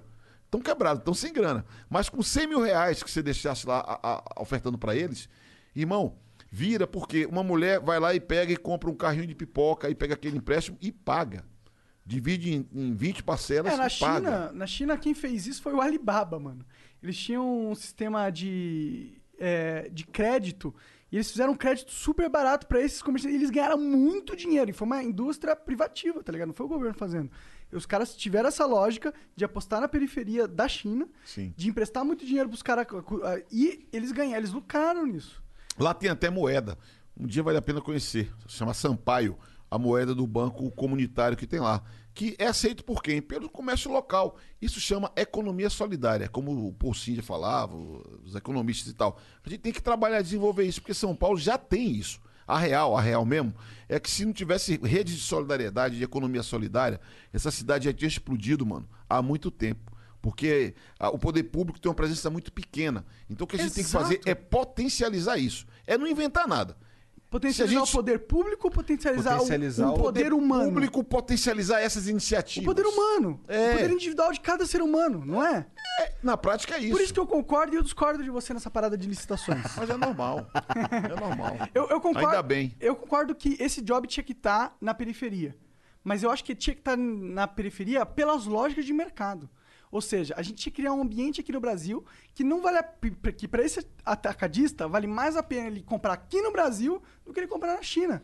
Não você forçar que ele compre na China através de uma política pública, sacou? É que você Mas força que quando isso- você coloca que é só o preço. Porque às vezes é aquela história, nem tudo que reluz é ouro. O cara olha e fala assim, não, o preço. Ó, no governo, quando cheguei no governo, eu. um, primeira semana, eu fui assinar um papel, eu pedi uma, dá uma caneta aí, dá uma bique aí dessa tal. Assinei, não funcionou. Assinei, a segunda caneta funcionou. Aí um gaiato falou pra mim, ministro, isso aí é a caneta da licitação. Porque o que o cara faz? Pega uma caneta que não funciona, mas então não adianta. Se você for olhar, o cara entregou lá bonitinho uma caixa com 20 canetas esferográficas azul. Mas o funcionamento é precário. Então, a gente tem que se abrir mais, eu acho. Só que você fala um negócio desse, a turma fala, não, que aí, o cara tá querendo pagar mais caro. Às vezes o barato sai caro. Esse que é o problema. É, mas é que eu, eu concordo, mas a minha lógica é, será que o caminho é errado? Não é um caminho errado? Porque, tipo, é, um- é uma, é uma atitude meio paliativa da cidade de São Paulo, tá ligado? Você vai paliativamente é, fomentar a, a Cara, a cooperativa.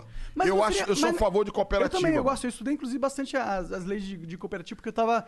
na- eu tinha vontade de criar uma pra criar um canal na internet é, regido por uma cooperativa. É isso que eu acredito. Eu acho que nós temos que valorizar o cooperativismo no Brasil. Eu concordo, eu concordo. Aliás, vê como os caras são sabidos, né?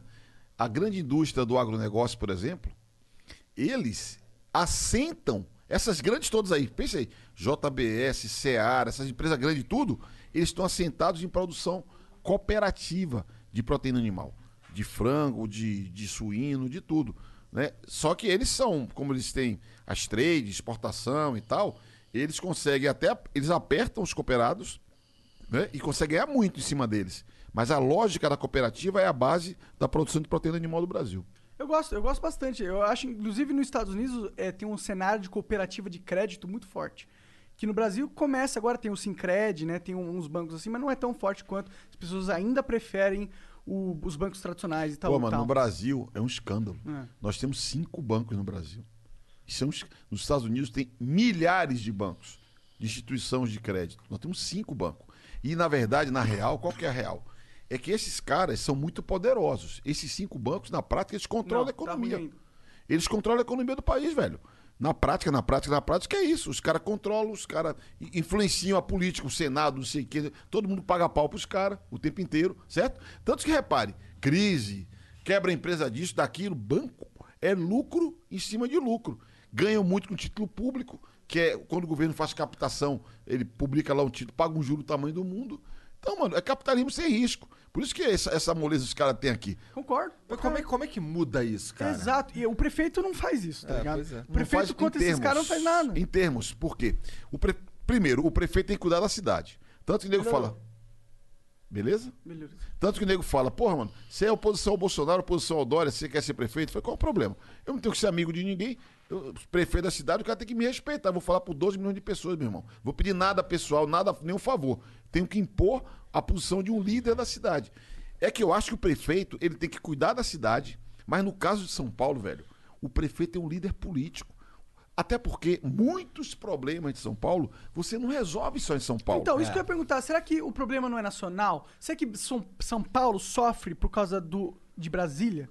Eu acho que não, cara. Eu acho que, na verdade, nós tivemos muita gente meio bunda mole aqui, entendeu? Que não, não, não Mas é porque se a lei é nacional, a lei que vai destravar várias coisas aqui em São Paulo é nacional, Mas você que o consegue. prefeito Cara, eu sou os deputado. Eu sou deputado. Quando o prefeito de São Paulo chega no Congresso Nacional, os caras param pra ouvir. Hum. Porque é o prefeito de São É o Paulo. prefeito de São Paulo. Por exemplo, enchente. Outro dia caiu um, um- um mundo aí, teve enchente pra tudo quanto é canto. Você não vai res- resolver enchente só com o orçamento de São Paulo.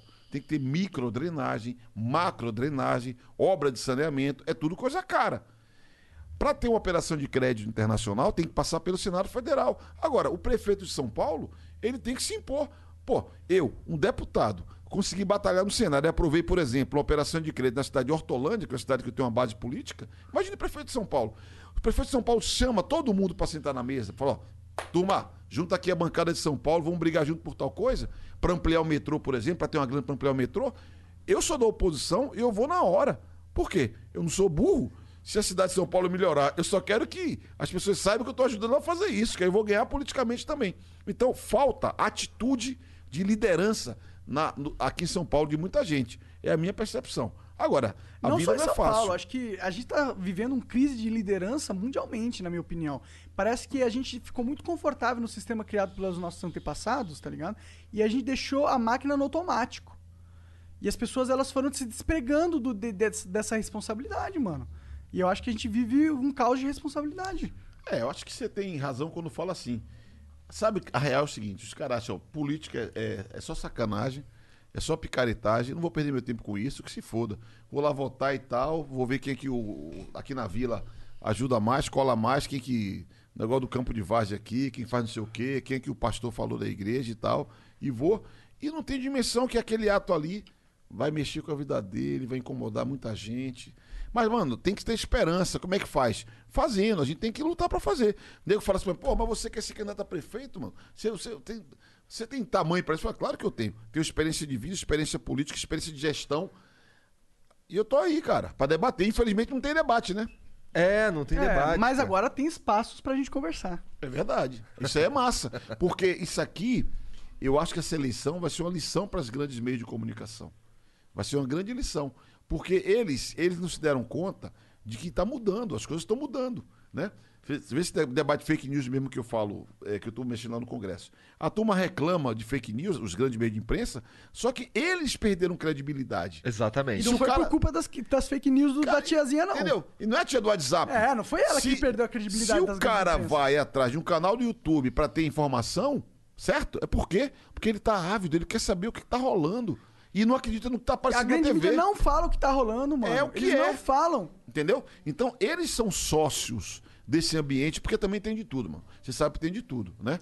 E eu tenho acompanhado muito esse tema, você vê nos Estados Unidos, o que me preocupa é que às vezes você tem canais de YouTube, por exemplo, que é ligado a um campo, a outro campo, e os caras não se falam. E tudo que aparece aqui, o cara não acredita que o outro falou. Isso é um problema dos algoritmos que a gente tem que enfrentar, eu acho. Tanto que. Nós, se como pessoas, temos que enfrentar, você tá é, dizendo? cara, pessoas como a política, todos nós, porque é o seguinte, cara, no- a, a sociedade não é preto e branco. Não, não é. Tem um arco-íris inteiro. Então nós temos que ter uma permeabilidade. A gente tem que conversar mais. Ó, igual ele falou, o Monarca falou, não, mas eu tenho uma visão livre, digamos assim, que pode não ter concordância comigo, mas por que vocês abriram o espaço pra mim? Eu tô falando as minhas ideias aqui livremente. Ninguém tá me tolhendo. Ô, ô, ô, para aí, não pode falar disso. Ô, ô, ô, ô, ô, negão, pera aí. Aí não. E outra, não tem edição, não tem corte, não tem nada. Tá ao vivo. indo ao vivo. Eu sei, meu velho. Agora, isso, isso é importante. Agora, o que é que precisava ter? Da boa, na, na- na real mesmo? Gente que tem uma perspectiva de esquerda, certo? Que também tem canal no YouTube, que também tem programas que isso, que aquilo outro, Aham. tem que abrir pra levar gente com uma visão diferente, mano. Pra o debate rolar. Ontem eu tava chegando aqui, com- olhando na rede social, aí um cara que é até bacana, um jornalista, fez um post fazer o marketagem de novo, eu falei. Pô, Rolando é um cara preparado, um cara bom e tudo, vai dar moral pra esse cara. Pô, que pensamento. Devia pensar o seguinte, pô, Rolando, da hora. O cara foi lá debater, mesmo não concordando com o cara. E o cara também concordando comigo, entendeu? Acho que vocês, por exemplo, esse espaço aqui, o que vocês estão fazendo, velho, vocês não tem dimensão. História, quando a gente faz, a gente não sabe. A gente só vê depois que passa o tempo. E a história é fazer isso aqui. É você ir quebrando a bolha e deixar fluir mais. Entendeu? É, eu concordo. Eu acho que é, e isso é um pouco da mídia, um pouco culpa da mídia tradicional, tá ligado? Eles criaram a ver- um pouco. Eles, eles, eles que é, tiraram o oxigênio da- do diálogo, tá ligado? Porque eles passavam uma visão pobre, não, não, não, não permitia a população entender o que estava acontecendo. Quando você não está entendendo o que está acontecendo, você vai discutir o quê? Vai discutir frivolidades, futebol, não sei o quê. Mas a partir do momento que. vai o cara esculhambando futebol, mano. Dá Pô, um tempo aí. Dá um tempo aí. É, mas quando você traz um diálogo assim pro nível de todo mundo, a pessoa se interessa, se engaja, mano. E, e, e a gente, como- tipo, você fala que é comunista, certo? Graças a Deus. Porra, eu nunca vou votar pra alguém, ou pensaria que eu ia concordar com alguém que é comunista. Mas você vê aqui um cara que se diz comunista, e a gente tá basicamente concordando o cara aqui, tá né? me tirando. O cara que Não, se pelo diz comunista. Pelo contrário, cara, eu tô, eu tô, eu tô chocado. velho. eu, tô cho- Chocado. eu tô chocadaço aqui Porque com ele o fa- tá me tirando, né, velho? Não, eu não tô de te... concordar cara, pra caralho com várias diz. paradas que você tá falando. Assim, eu acho que são, de fato, o caminho que, que devia ser. Assim, eu, eu talvez eu fosse um pouco mais. é, eu, eu acho que o ideal seria um pouco diferente, mas assim, com o momento que a gente tá, com, a- com o esquema do jeito que tá montado, com tudo funcionando do jeito que tá, eu acho que o caminho, nesse momento, é, porra, muito alinhado com o que tu tá falando. E sem querer puxar teu saco, porque Tô a gente já ligado. conversou com um monte de gente aqui e tal. Eu, eu, eu falo que você se diz comunista, não é, não é. ju- Juro que não é pra tirar você. É porque eu acho que esse negócio de eu sou comunista, eu sou libertário, eu sou não sei o quê. Eu acho que isso é um erro, um erro de mentalidade do humano atualmente. Não, velho, mas Eu aí você, acho. você pode ser o que você é. E os outros também podem ser o que eles querem ser. Então, mas eles nunca são um- uma bandeira. Você nunca é um ideal. Você nunca é um, um, um consenso social. Você nunca vai ser aquilo. O velho Marx, que é uma inspiração para nós todos, para os homens de bem e mulheres de bem, fala que o homem, e eu diria hoje a mulher, Ah, é então ele eu próprio. sou um homem de mal, olha aí, caralho. Então agora você tá me tirando, eu vou, Orlando. Eu vou, eu vou falar de você. o velho Marx diz o seguinte: o homem é ele próprio, eu diria, e a mulher, é ele próprio e as suas circunstâncias. Ele está querendo situar em que plano? Nós, nós somos é vivo, cara. Nós somos é, isso aí, que a gente está construindo, vivendo. As experiências culturais, as experiências sociais, as nossas histórias pessoais. Quando eu aqui fiz uma denúncia de internação compulsória, que eu não acredito que é fajuto, é porque, cara, cada caso é um caso. Né? Agora, isso não quer dizer que você não possa ter um projeto histórico, você não possa ter um projeto de nação. Você tem que ter, cara, porque senão você não vai amalgamar, para usar a expressão do meu amigo Jorge Malte, né? Você não vai amalgamar uma sociedade, Palavra velho. bonita. Amalgamar. Cara, então, mas, Mas, é, a é o sociedade o que não é o- uma amálgama? O que o Ah, o Monark quê? tá A dizendo. sociedade não é uma amálgama? ela só é sociedade se ela for amalgamada. Exato. Porque o que, é que acontece? Porque eu sou crítico de algoritmo. Essa, essa polarização burra, que não permite fluir discussão nem pro- produzir síntese, porque aí também é da tradição comunista, marxista, a defesa da dialética. O que é, que é dialética, mano? É o choque de posições diferentes que produz a nova síntese. O que nós estamos fazendo aqui é uma dialética. Acreditem, vocês podem se surpreender. Mas uma pessoa, pelo menos, entre os milhares que estão nos ouvindo aqui agora, pode encontrar um ponto de convergência do que eu estou falando e do que o Igor, que o Monarca está Nós falando, e produzir aqui. uma nova ideia. Aham. Ah, e essa sim. E esse pessoa é o nosso objetivo. vai levar, vai levar não sei para onde. E esse pensamento vai ser para onde. Ninguém controla as ideias, velho. Exatamente, mas isso, isso daí é exatamente o que a gente. É porque o Monark é ruim de explicar as paradas. Mas o que ele tá dizendo, na verdade, é que assim, por exemplo, comunista. Toda a solidariedade ao Monarca, que é um homem inteligente e tal. Não, ele, eu, não, eu não discordo, não. O que eu tô dizendo é que ele é ruim de se comunicar. Pergunta ali pra ela ali, ó, se ele é bom de se comunicar pra você. É, então, aí tem um. O que ele tá dizendo, basicamente, porque eu já conversei muito com o Monark, a gente discute isso pra caralho. Carioca mole, é foda, velho. É que, é que assim, por exemplo, um cara que ele se diz comunista, ele vai se ver, ah, ele acaba, pelo menos na internet, nesses algoritmos, ele se coloca numa posição que ele concorda com 100% do que aquilo ali tá dizendo, e se algo que, que, que alguém disse é, é o contrário, ou, ou, sei lá, bate de frente com alguma ideia do que tá dentro da, da- da- do guarda-chuva do comunismo, daí esse cara é obrigado a brigar com aquela ideia, mesmo que ele ele acredite que aquilo ali é legal, ele vai fingir que aquilo ali não é legal, entendeu? Isso é isso é um problema. Mas aí, mano, isso é igrejinha, velho. É igrejinha. Isso é Então, igrejinha, A velho. gente Isso aí é contra nada a de- igrejinha, Não, mas entendeu? nada. Mas aí, mano, eu tô do outro plano. A primeira você coisa. tá, mas será que o, o meu argumento. Eu, eu concordo. Pô, por isso que Você eu falo que tá pra você se. caralho, é, você tô- é um cara. Eu, eu sinto que você é um pensador livre. Eu sinto. Posso estar enganado. Eu sou um pensador revolucionário. Legal, eu também sou. Mas eu, sinto que. é- Pensador não, que fica parecendo que o cara é um teórico. O Zé Mané tá querendo se dizer que é um pensador. Sou um pensador- militante, sou um pensador- militante. Não, eu prefiro pensador. O pensador é o cara que reflete sobre a vida, tá Sim, ligado? sim, sim. E eu acho que é melhor você ser isso e a gente parar de, tipo, é, fortalecer bandeiras, tipo, fortalecer o comunismo, fortalecer o liberalismo, fortalecer o anarcocapitalismo, porque eu acho que isso é meio. É meio, é meio que prejudicial ao longo prazo, entendeu? Talvez não isso que a sei. gente viva agora, essa polarização toda, também seja um, um- uma- um sintoma desse tipo de mentalidade, de se, se colocar num grupo, de se associar a esse grupo, de ligar a sua identidade a este grupo. Por isso que alguém fala que quando eu sou comunista, ele associa a identidade dele a uma ideologia. Eu não, eu não con- consigo en- enxergar isso como algo positivo. Cara, ó, falando que eu preciso. Eu tenho um filho, tenho três filhos. É, e acompanhei o parto dos três. Coisa mais bonita que tem no mundo, na vida, de tudo, na minha percepção, é o nascimento, velho. eu me Menos quando, é, menos quando é cesárea, é feião. Não, eu me emocionei com os três filhos. Dois deles foram parto normal, um deles foi parto cesariano.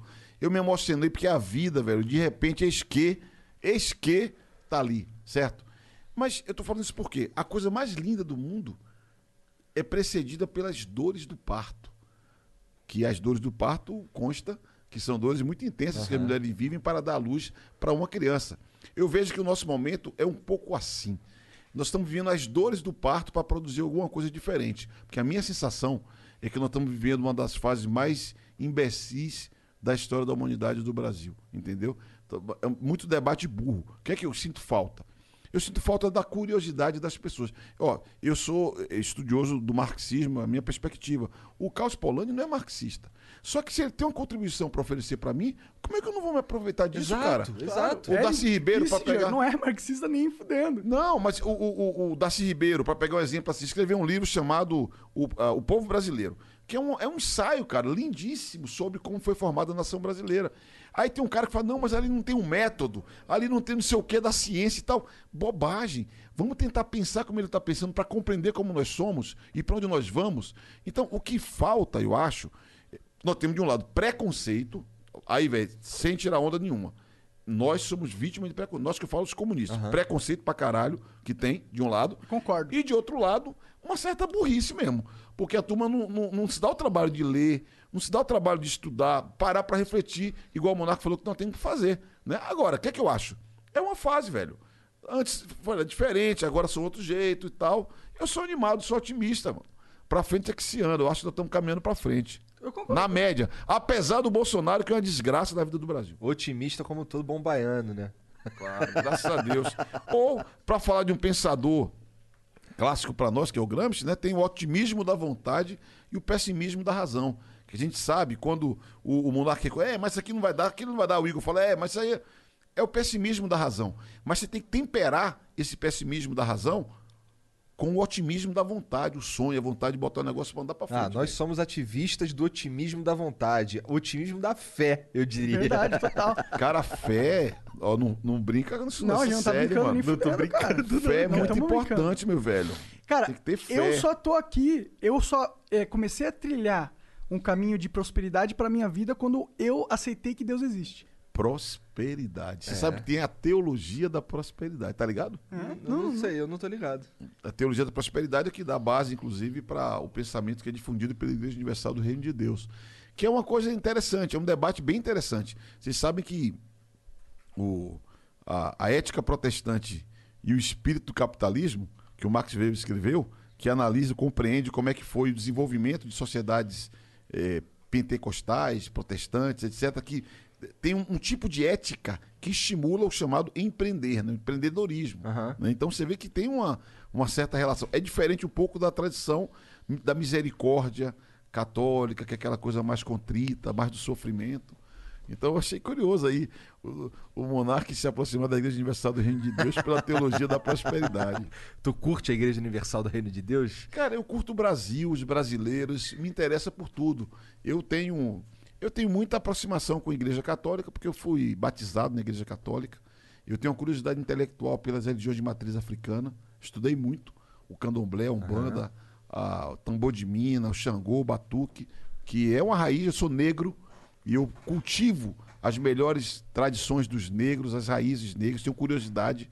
Tem um professor aqui de São Paulo chamado Reginaldo Prandi, que fez um livro, velho. A mitologia dos orixás. Pense, o cara pesquisou no Brasil inteiro, foi em Cuba, foi no Haiti, foi na África, produziu um livro Esse com cara tá aqui em São Paulo? 201 mitos. Ele é professor aposentado da USP, cara. Cabeção. Como é o nome dele? Reginaldo Prandi. Serginho, fica de olho, fica de ouvido aí. Reginaldo Reginaldo Prandi. Cara, ele vai vir aqui, vocês vão ficar de cara com ele. Tanto que esse cara produziu, estudando. Isso é uma raiz, velho. A gente tem que olhar, porque se a gente não olhar como é que a vida é, como é que acontece. Porra, isso que me apaixona, velho. Cara, você foi ministro do, do esporte, né? Do Lula. Da Dilma. Também, dos T- Dos dois? Caralho, mas pica ainda. Como que, como que é ser ministro, mano? É da hora? Cara, tem coisa boa e tem coisa ruim, né? Conta tu tava bom contando primeiro. as histórias aí de estar no estádio e os caras te xingando só porque tu é ministro, Não, é, né? é danada. Não, é- mas uma que foi incrível, porque no jogo Santos e São Paulo, no- na Vila Belmiro, né? E aí, quando o São Paulo fez 1x0, o malandro olhou pra cima de mim, xingou assim. Uns 10, uns 10 palavrões, uns 50 impropérios, e a cada 15 minutos ele olhava pra trás, ameaçador pra mim. Mas aí o Santos empatou. Aí o cara falou: ministrão, pé quente, esse aí é nós. Não, mas isso tem uma. é, uma- é, primeiro que o esporte tem muita visibilidade. Preste atenção. Todo jornal tem um caderno de esporte. Aham. Toda rádio tem um programa de esporte. Toda TV tem um programa de esporte. Na internet, o que tem de programa de esporte é inacreditável. Bomba. Então tem muita Neymar, o visibilidade. ídolo da internet. O diabo é que você lida com muita paixão, né, mano? Então, É. é, muita paixão e tal. O que é que é bacana é você poder, como ministro, fazer programa, programa social. Eu fiz um programa que eu adoro, chamado Bolsa Atleta. Que o atleta que não tem grana, que é quebrado, ele recebeu ajuda para treinar e competir. Agora tem que treinar, competir e ter resultado. Se ele tem resultado naquele ano, ele teria no ano seguinte. Se ele tem resultado, ele teria no ano seguinte. Se ele cai de nível, infelizmente, ele para de receber. Quem entrou no lugar dele passa a receber. Isso aí, cara, tanta gente bacana que a gente viu formar e crescer a partir do Bolsa Atleta. Enfim, podia ficar falando de um monte de coisa. É muito legal. Agora, qual é o problema? A política tem muita vaidade, né, velho? Política é duro. Você apanha demais, Imagina. apanha demais. E, mas eu, eu curti. E o Como que, que que é- passou pela tua cabeça pra tu entrar nesse mundo de política, cara? Malandro, eu. Malandro é modo dizer, né? Pode falar, cara. Cara, carioca aqui, ele é, malandro pra caralho. Malandro é malandro, e mané, mané. Se eu te contar, velho, eu tinha 15 anos e eu queria ser. Olha que maluquice. Eu queria entrar numa faculdade. Só que eu morava num bairro na periferia de Salvador, escola pública. Eu lembro até hoje que a minha avózinha falava: Menino, deixe disso. Você acha que você é gente pra cuidar de faculdade? Vai trabalhar, moleque. Era a conversa antiga da minha avó. E aí, qual que era o problema, cara? 15 anos, você começa a ficar ligado, né? Dali a dois anos é vestibular. E a minha escola era muito fraca. Como é que faz pra brigar, pra ter um professor? Reclamava pra caralho e tal. né? Aí, vamos juntar. Grêmio. Montamos um Grêmio estudantil. Pra quê? Pra exigir professor. E eu fui percebendo que o problema não era a minha escola, era a educação da minha cidade. Aí fui percebendo que a educação da cidade, a decisão era política. Aí eu fui, a ficha foi caindo, né? um tempo depois do outro, aí por aí eu fui. Eu participei de muito movimento de jovem, aí eu conheci o Lula quando ele, o Lula não era presidente, né? E aí, Quando ele foi, ele? Eu conheci ele, cara, em 1992. Como que foi essa, esse, esse encontro? Cara, é, o, o- o Lula é o seguinte, velho. Se você não gosta dele, fique longe. Se você não gosta dele, fique longe. Porque E se chegar dele? perto dele, eu já gostava dele. Se chegar perto dele, é massa. É um cara massa. assim. Minha opinião, eu sei que um monte de gente não gosta dele. Fale o que falar. Na minha opinião, ele continuará sendo um dos grandes presidentes da história do Brasil. Certo? Ah, isso aí não dá pra tirar do cara. Ah, mas tem Pelos- gente que fala, né, mano? Que não foi, né? Cara, eu acho que você pode. Eu, eu- eu digo o impacto do Lula no Brasil. É um impacto que é histórico e que é gigantesco e você não pode negar isso, pro bem e pro mal. Velho, quando, quando eu era ministro, a gente fez campanha e ganhamos para fazer aqui Copa e Olimpíada. Eu andei pelo mundo com ele. E, eh, quando nós ganhamos de Copenhague, inclusive, a decisão foi lá em Copenhague, ganhamos contra a cidade do, do Barack Obama, né, Chicago, contra Real Madrid contra Tóquio. Ali você vê a força desse cara. Eu estava em Londres quando o Barack Obama falou, my man, falou que ele era o cara. Eu vi esse vídeo. Eu aí. tava lá, eu fiquei assim, meio Moral, hein? O impressionado, Barack né, ficou, eu achei engraçado esse vídeo. O Barack Obama ficou assim, tipo, ele cumprimenta o Lula, tá ligado? Fala, eu sei que você é foda, eu sou seu É, fã, não sei o quê. isso aí. E aí depois ele fica meio de canto, porque o Lula começa a conversar com outros caras. Aí o Lula vai lá, pega, vem, chega aí, Barack Obama, conversa com a gente aqui. achei, caralho, o Lula é Não, um, mas- tipo, o, o cara legal no colégio, que dá, que dá moral pro Barack sabe- Obama, criança tímida. Não, mas você sabe que. eh, Um parênteses aqui, uma historinha, né? O, o, o Lula, uma história clássica dele é quando o presidente era o Bush, não era ainda Barack Obama. Que era uma reunião de- dos BRICS, né? G20, na verdade, que o Brasil faz parte, são os 20 países mais importantes do mundo. E aí chegou lá, eh, o Lula estava lá, tinham outros que chegaram também. Aí de repente entrou o George Bush no, no cenário, né? Na- no salão. Aí os presidentes dos outros países todos se levantaram. E os ministros do Lula também, dois desses se levantaram também. O Lula sentava, sentado tava, sentado ficou, e falou assim: senta, porra. Mandou os ministros sentar. E, o Bush, o primeiro presidente que ele veio cumprimentar, porque tudo é organizado, americano é um bicho organizado, foi quem? O Lula. Que sentado estava, sentado ficou, mané. Ele falou assim depois: porra, ninguém se levantou quando eu entrei. Por que, que eu vou levantar porque o cara lá entrou? Tá Não certo, tá ca- Cada um, cada um. E essa posição valoriza o Brasil no meio. Essa ideia, que uma- mas é a ideia do quê? De nação, de projeto de nação, da força do Brasil e tal. Então, isso é uma coisa que para mim foi muito marcante, né? Como era um cara respeitado, que se fazia respeitar. Aquele papinho que todo mundo ouviu da mãe. Se você não se der o respeito, você não vai ser respeitado. Então você tem que se dar o respeito. Você tem que, porra, ó, beleza, todo mundo, todo mundo. Agora, ó, peraí, mano. Aqui sou eu, vai devagar aí. Então eu acho que ele é um cara que ele fez muita coisa boa e eu tive o privilégio de participar de muita coisa boa. Fala, tem problema? Tem. Não conseguiu fazer um monte de coisa. Quer ver uma coisa que eu não consegui fazer, que era um sonho da minha cabeça? Era você botar esporte na escola e na universidade. Por quê? Porque eu sempre pensei assim: se você pegar dois exemplos assim, completamente diferentes, Cuba e Estados Unidos no esporte.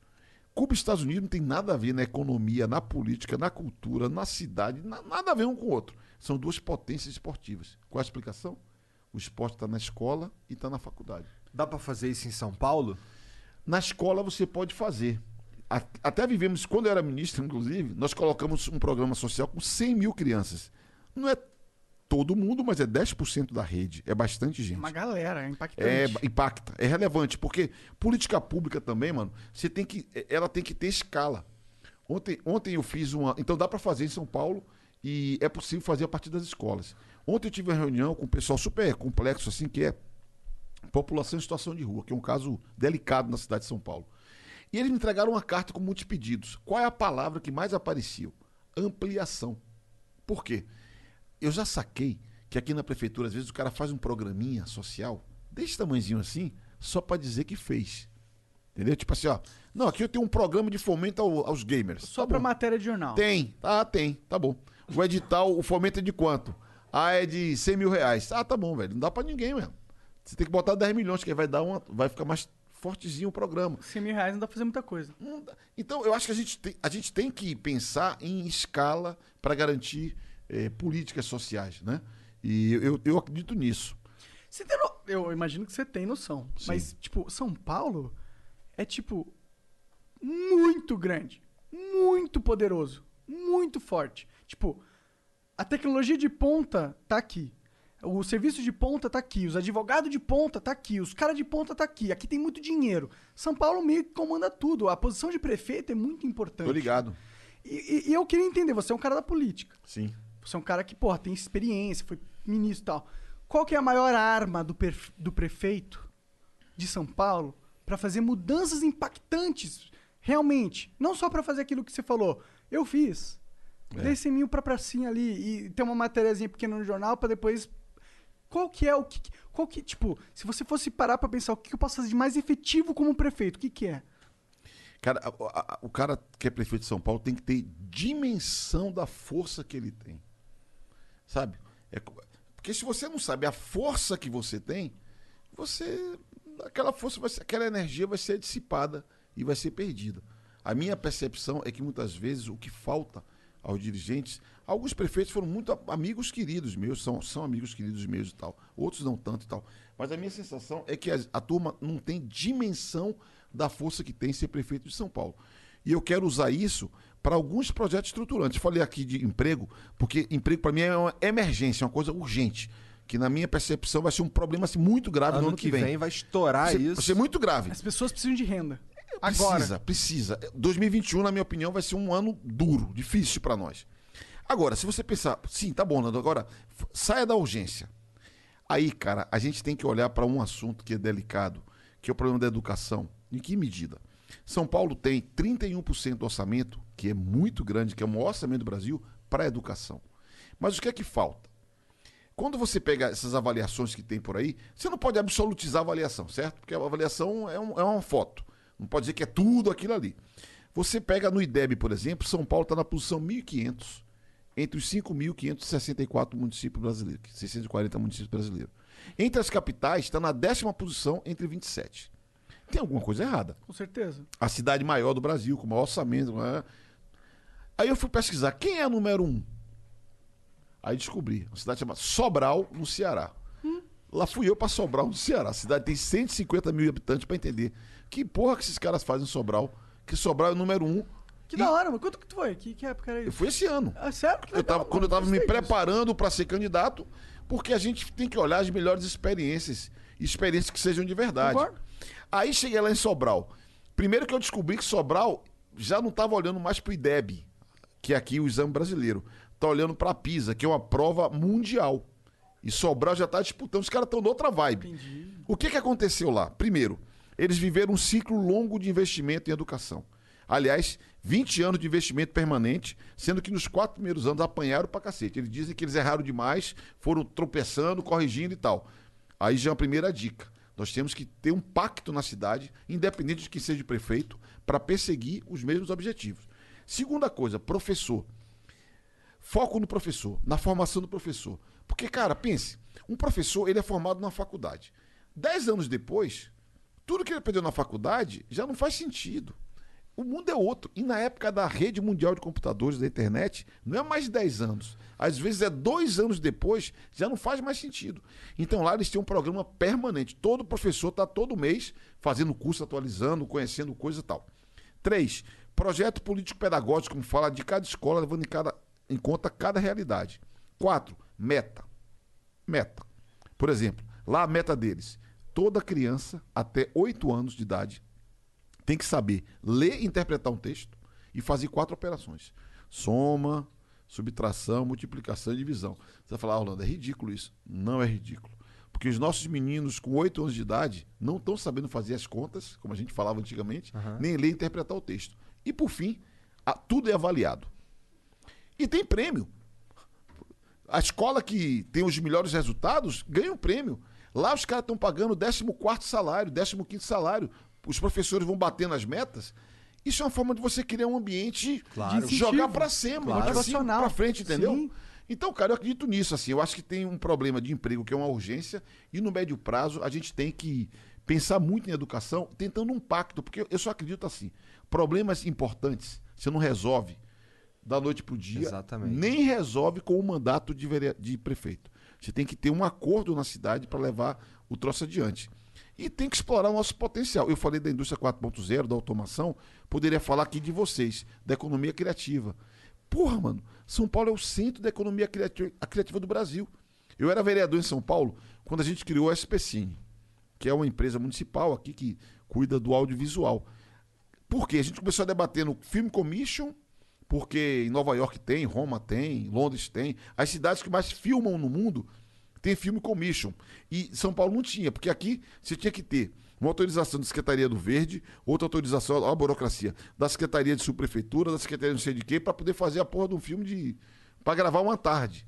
Aí pensamos, vamos montar um filme commission para juntar tudo aqui e o cara dá aqui uma canetada e libera. Aí foi evoluindo, evoluindo. Falei, não, vamos mais. Vamos montar um, um- processo de fomento pro audiovisual. Até surgiu a questão do game nessa época, porque é um conteúdo audiovisual importante Muito que é importante, produzido na importante. cidade de São Paulo, né? E tem uma, uma energia danada que nós temos que canalizar para o Brasil. gerar emprego, mano. Aqui, ó, dizendo um- do lado de um gamer que vive esse universo, tá ligado? O Brasil, ele é fraquíssimo no desenvolvimento de jogos. É... o- jogos mobile a gente é bom, na real, até. A gente tem bastante empresa que faz. Mas esses jogos, assim, AAA, sabe o jogo hollywoodiano? Aquele jogo que é pra blockbuster, pra todo mundo comprar, preço alto. A gente não faz, a gente não tem essa, essa alta tecnologia dentro do desenvolvimento de jogo. E isso é muito culpa da burocracia nacional, na verdade. Eu diria que de um lado burocracia talvez também de fomento, porque Também, às vezes con- concordo. você tem, tem uns caras que poderiam fazer mais coisa, só que é duro, velho. Você, porra, sozinho, você vai começar Sim, a gente já liso. ouviu história do- do- dos caras aqui que eles têm, eles estão produzindo um jogo chamado Rio. Eles são um sucesso, eles são um case, tipo, um dos únicos cases de sucesso no Brasil dentro desse segmento. E eles estavam falando, cara, que é, tinha época que eles, porra, ficaram sem luz na casa. Então, como é que eles iam produzir? Como é que Entendeu? eles iam criar? Por isso que o fomento é importante. Aí, aí tem aquele papo de sempre. Por isso que esse, esse papinho de. Essa conversa de que tudo que é público é ruim, é burocrático, não serve. E tudo que é privado é bom, bacana, eficiente, pra mim isso é o maior papo furado do mundo. Agora, tem que verdade. ter mais inteligência para fazer o fomento, sobretudo. Porque o fomento para as várias linguagens artísticas, você tem que ter. Por exemplo, eu tenho uma experiência de ter vivido e acompanhado teatro de grupo em São Paulo. São Paulo, cara, tem uma cena de teatro de grupo que é comparável ao- às melhores cenas do mundo. Mas foi estruturada e consolidada com financiamento do Estado. Né? Aí dali o que, que acontece? Vai um monte de gente que aí vai embora pro mundo, certo? Mas se você não tiver ali um fomento básico, é igual tipo assim, startup. Se você não tiver uma forma de ajudar a startup, dar segurança pros caras fazer o jogo deles, já era. Aí depois o cara se vira, mano. Mas no começo é importante ter, entendeu? Sim, concordo. Bom, Orlando, muito foda trocar essa ideia contigo, ainda não acabou.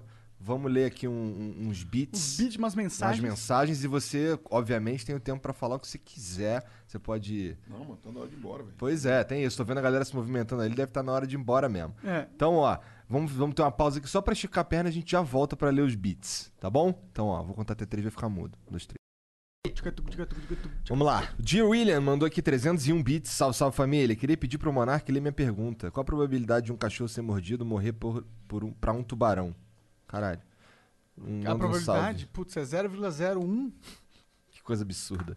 O Felipe Hag 1 mandou 300 bits. Orlando, por que a esquerda não se uniu para a formação de uma chapa única ou em torno de um só candidato, assim como fizeram em eventos para a liberdade de Lula, que contou com a sua presença, Haddad, Manu, Boulos e outros? O que, que tu acha? Cara, porque não uniu. Porque não tinha nenhum candidato que conseguisse aglutinar todos. É, o Guilherme Boulos é um amigo querido, o Gilmar Tata é outro amigo querido. Alguns acham até que o Márcio França é de esquerda, aí há controvérsia se é, se não é e tal. Eu não percebi esquerdismo nele, não. É, então, mas a questão é essa. Porque a, a união tem que ser uma coisa baseada num programa. Não pode ser união de- porque tem que unir a esquerda. Tem que ter um programa comum, né? É, a minha percepção é que eu tenho dito assim muito que está tendo uma mudança ah, na política, né? O que foi a redemocratização do Brasil, a constituinte e tal. Essa era acabou em 2018 com a eleição de Bolsonaro, que quebrou todos os parâmetros anteriores. E não temos uma troca de pele assim na política. Tá- é o que está acontecendo, as pessoas têm que botar as suas posições. Eu, pessoalmente, já não aguentava mais ouvir Diego falar. O PCdoB tem que se colocar. Você tem que colocar suas ideias, ficar lá segurando a bandeira do PT. Apresenta a sua posição, cara. Fala as suas ideias. Eu aí. gosto, de- eu gosto disso, cara. O É, PT. então. eu, acho que, eu acho que a esquerda tem que se afastar do PT, mas. Não, o PT é parte do nosso campo político. Ah, ok, do passado. Olha, rapaz, você falou uma frase que eu falei na Folha de São Paulo, reclamaram de mim tanto até hoje. mas eu falei de boa, porque eu ouço todo dia isso. Pô, mas por que você não apoia o PT? Eu falei, por que o PT não me apoia? É. Vamos inverter a, pergunta. Se eu tenho mais experiência política, po- é, é, gestão de vida, então para com esse papo. Agora, é, o PT faz parte do nosso campo, é um campo é, que eu considero que tem, ter uma relação democrática, sem hegemonismo, né? Veja, e é normal você ter mais de uma candidatura no nosso campo, já teve antes, essa agora tem, pode ser que adiante tenha. Agora, nós temos que ter certas frequências, por exemplo, nós temos que estar junto dando tiro no Bolsonaro. Tiro no sentido figurado, pelo amor de Deus, né? Pelo Claro. amor de Deus, sentido figurado Ainda bem que você não falou facada. criticando, criticando ele pela política que ele faz, pela economia, pelo risco à democracia e tal. Nós temos que nos juntar naquilo que é essencial para o interesse nacional e da cidade. E eleição é dois turnos. Primeiro turno, vota no candidato que você acha que é o melhor. No segundo, se ele não for para o segundo turno, você escolhe ali entre o que tem à disposição. Ou Eu me considero um candidato eh, que está preparado para prefeitar na cidade. O Steve Alive mandou 300 bits. Gostaria de saber se o Orlando acha justa a utilização de fundo eleitoral, ainda mais nesses tempos de crise. Veja, a democracia tem um custo, tem um preço. Você não faz democracia sem nenhum tipo de, de financiamento. O Brasil tinha um financiamento livre empresarial até poucos anos atrás, que as pessoas poderiam doar. Eu até sempre digo que eu recebi, por exemplo, doação de empresa e nunca me submeti a nenhuma eh, posição de empresa. Mas eu vi muita gente que fazia do financiamento empresarial um instrumento de pressionar e via uma mistura, uma mistura, uma mescla ali muito grande de interesse empresarial e de interesse político. Isso deu uma, uma digamos assim, uma geral, foi um geral, foi um problema geral, digamos assim. Fudeu tudo. Fudeu Criou tudo. um sistema. E deu uma merda geral, certo? Tanto que a política nunca se desmoralizou tanto quanto nessa, nessa mistura, Casamento. nessa, nessa confusão que se fez entre política e interesse empresarial. O Supremo Tribunal Federal decidiu financiamento público. Inclusive está tendo desdobramentos, porque financiamento público abriu porta para exigir cota para mulheres, cota para negros, para ter algum financiamento, porque as mulheres e os negros têm menos espaço na política, porque têm menos meios de se eleger. Então, está tendo uma mudança. Esse papo de que, ah, não, mas a crise, veja, você tem um custo da, da campanha eleitoral que é, é a cada dois anos, certo? Que é o que viabiliza o sistema político. E tem muita coisa. Ontem, fazendo um merchan pro meu amigo Mamãe Falei, Arthur, um abraço pra você. Ontem, por exemplo, eu falei pra ele, mano, deixa de ser demagogo. Você fala que não usa fundo eleitoral, mas usa o horário da TV. O horário da TV é renúncia de dinheiro público. Porque a empresa, naquele horário, o horário é gratuito só no nome. Ah, isso é um bom Porque ponto. aquilo ali é imposto que a empresa deixa de pagar, sabia disso? É um bom ponto. Cada vez que tem horário da TV e do Não sabia rádio. disso, eu não sabia Então disso. tô registrando aqui. TV e rádio, aquilo ali é monetizado pela empresa que deixa de pagar na forma de imposto. Ou seja, aquilo também é, é- é dinheiro público. Então, esse papinho que eu não uso fundo eleitoral, mas então também não vá para TV, também não vá para o rádio, que aqui também é uso de dinheiro, ah, de dinheiro público de algum modo. Eu, sinceramente, Igor, eu considero que tem um preço a democracia. E nós temos que avaliar como sociedade se nós estamos ou não dispostos a pagar. Porque se a gente for ficar só eh, elegendo quem consegue se bancar, o risco é grande. Eu concordo com você. Posso sugerir uma opção? Claro. E se a gente, em vez de você dar esse dinheiro para os partidos tri- distribuírem, você associasse a distribuição desse dinheiro ao CPF do eleitor? Como assim? Como assim? Cada eleitor tem uma quantia de dinheiro separada do fundo eleitoral que ele pode distribuir para qualquer candidato que ele O cara quiser. já vai montar um sistema de bits para financiamento das É, campanhas daqui a pouco. Por que não? Por que não? E cada CPF tem a escolha de quem ele vai. Aí o que acontece? 2 bilhões de reais, é 2 bilhões de reais o fundo? Sim. 2 bilhões de reais. A, a lógica de gasto desse dinheiro não está mais atrelada aos líderes partidários. E sim ao povo e ao que ele considera essencial para ele. Aí o risco da sua proposta é acentuar a fragmentação no Brasil. O Brasil tem um sistema eleitoral, porque veja só, cada país tem um sistema, certo? Não tem regra e tal. O do Brasil, ele acontece no Brasil e na Finlândia. É até curioso que a turma fala, pô, só tem no Brasil e na Finlândia. É, amigo, mas o sistema da Alemanha só tem na Alemanha. Dos Estados Unidos só tem nos Estados Unidos. Porque isso é normal, você tem a história. Você ter uma ideia da Alemanha, o, o- o Congresso Nacional da Alemanha não tem um número fixo. Aqui não é 513?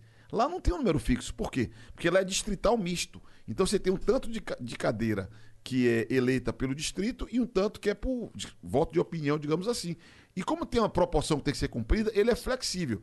Se eu propor botar um sistema flexível no Brasil, eu vou dar um tiro na cabeça, tá doido? Já não basta 513, É. ainda quer aumentar? Então você vê, cada país tem um tipo de sistema, mas aqui tem um problema, é, Monarque, que aqui é tudo muito fragmentado e o voto é personalizado. Porque o voto é nominal. Isso, cara, é muito ruim, porque enfraquece. O cara tem mais votos, é o Tiririca.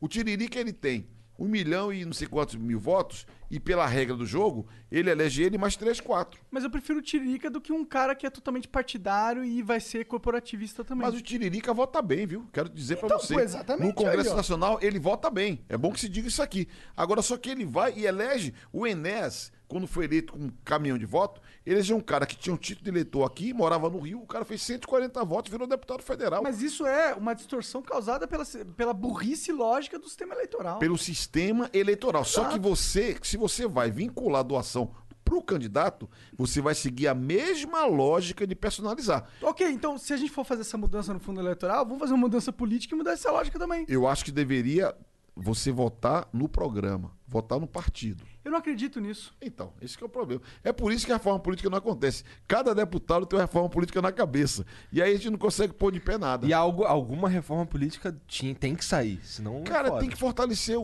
um- Não, é, é- sabe o que eu não acredito? Eu, eu- eu acho que, tipo, a lógica do dinheiro tem que estar no povo, não no líder partidário. O líder partidário vai ter uma lógica distorcida. Ele vai distribuir o- o- esse dinheiro de acordo com as necessidades dele. Não vai, ele não vai ser altruísta. Ele não vai pensar no povo.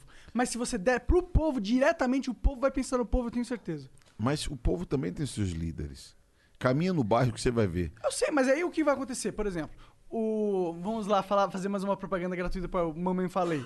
Ele tem muita força na internet, ou seja, tem muitos CPFs que acreditam nele. O que, que ia acontecer se esse sistema fosse implementado? Por ele ter muitos CPFs acreditando nele, ele ia ter um fundo partidário grande. E sabe o que você ia fazer seria também? justo. E você também ia matar nomes, candidatos, líderes que não sejam tão digitais. Porque na política nós estamos vendo a transição. Tem pessoas que são analógicas, mas têm boas ideias, têm boa experiência. Mas eu acho que esse e vão tá ficar no ultrapassado, sal, né, então. mano? Mas tá ultrapassado. Vem pro mundo real, mano. O mundo é digital, bicho. Acabou, mano. que você, quer você- ver analógico, vai pescar. É que você não sabe o que é ter uma pessoa mais velha para o cara se conectar. Mas os velhos, eles podem se conectar, porra. Claro que pode, mas não é simples, é um Eu processo. sei, mas se o político ele quer, ele quer comandar um país, ele não tem que ser um velho qualquer. Ele tem Mas que ser um ninguém velho comanda foda. nada sozinho, meu velho. Não, eu você sei. combina com todo mundo, velho Eu modo de dizer. Eu, eu entendo. Mas, pô, meu pai, ele tem. Ele é velho, tá ligado? Ele, porra, mexe no- na tecnologia. Isso vai cada vez mais Ele tá em aumentar. qual rede? Em todas. Tá no LinkedIn? Tá em porra toda, mano. Tinder, essas coisas É todas. Tinder não, porque ele é casado. Bom, o. É Esse proibido o casado entrar no Tinder? Ih, Depende do rapaz. seu casamento, né? Você combina. No meu, Eu- o eu seu não tô. casal É vai uma ser rede. Tem duas redes que eu não conheço: Tinder e LinkedIn. Tinder é pra namoro, é pra comer. O LinkedIn- Comer gente. o Você quer LinkedIn- comer gente? Você entra no Tinder. Ih, cara, igual o Bolsonaro falou É, que tem um apartamento pra comentar. Que É, aí, só ó. que não é com verba Meu pública. protesto, meu protesto aqui com essa Você não- atitude solidária a um cara que não merece solidariedade que é o Ah, Bolsonaro. entendi, entendi. Mas comer gente é bom. Rapaz, Bom, eu tenho uma mulher maravilhosa. Que é gente, né? Imagino que você gosta da sua mulher. Maravilhosa ela. o Jane Itália. Olha o nome do cara, Jane Itália. Jane? Itália, Jane Itália, se falar rápido, Jane Itália, entendeu? É, mandou aqui 300 bits. Monark organiza um debate aí dos convidados no Flow. Um debate sem formalidades. Isso aí vai ser um começo pra acabar com Então, essa já tá centralização errado pelo nome. TV. Não Porra, é debate. isso aqui é formalidade, debate. caralho? Não, isso não é formalidade. Porra, se isso aqui for debate É. formal, todo Por, que dá. por isso que eles estão pedindo pra gente fazer um debate. Ah, entendi agora. É um debate. Botar os outros malandro aqui. É, Hidromel na cabeça dos caras. Exatamente. Aí sim, aí sim. Eu queria, ver o, eu queria ver o Russomano tomando duas doses de hidromel. Por que não? Seria engraçado pra caralho, mano. E seria muito mais humano, mano. Eu tenho certeza que aqui, modéstia à parte, tu mostrou um lado ma- muito mais humano Eu falei o que eu penso e fiquei à vontade pra falar o que eu Exato. penso com liberdade. do que você fez em. Eu, eu vou apostar, modéstia à parte, de qualquer outro lugar na sua vida, assim. É, ontem eu me diverti lá zoando o Mamãe Chorei. Imagina. Então, o, o Mamãe Falei, ele vem dessa nova, dessa nova vibe da internet. Mas Ô, ô Arthur Duval, você tá me ouvindo agora? Eu tenho um assessor seu ouvindo, daqueles, daqueles assessores. Você tem que vir aqui, cara, ficar me elogiando. Dar uma entrevista na Folha me elogiando, que eu tô fazendo um merchan pra você, velho. Ó, vai crescer na pesquisa na minha conta, hein, malandro? O eu Itália ainda mandou disso. aqui, É ó. legal você. É, essa moral me parece. Não, não é nem, nem uma moral. É tipo, falar o que tá acontecendo, a É, realidade. mano, é, tal, pô, né? é real, é vivo, é humano. é que eu fiquei, eu fiquei meio, meio assim constrangido, porque ontem eu dei uma.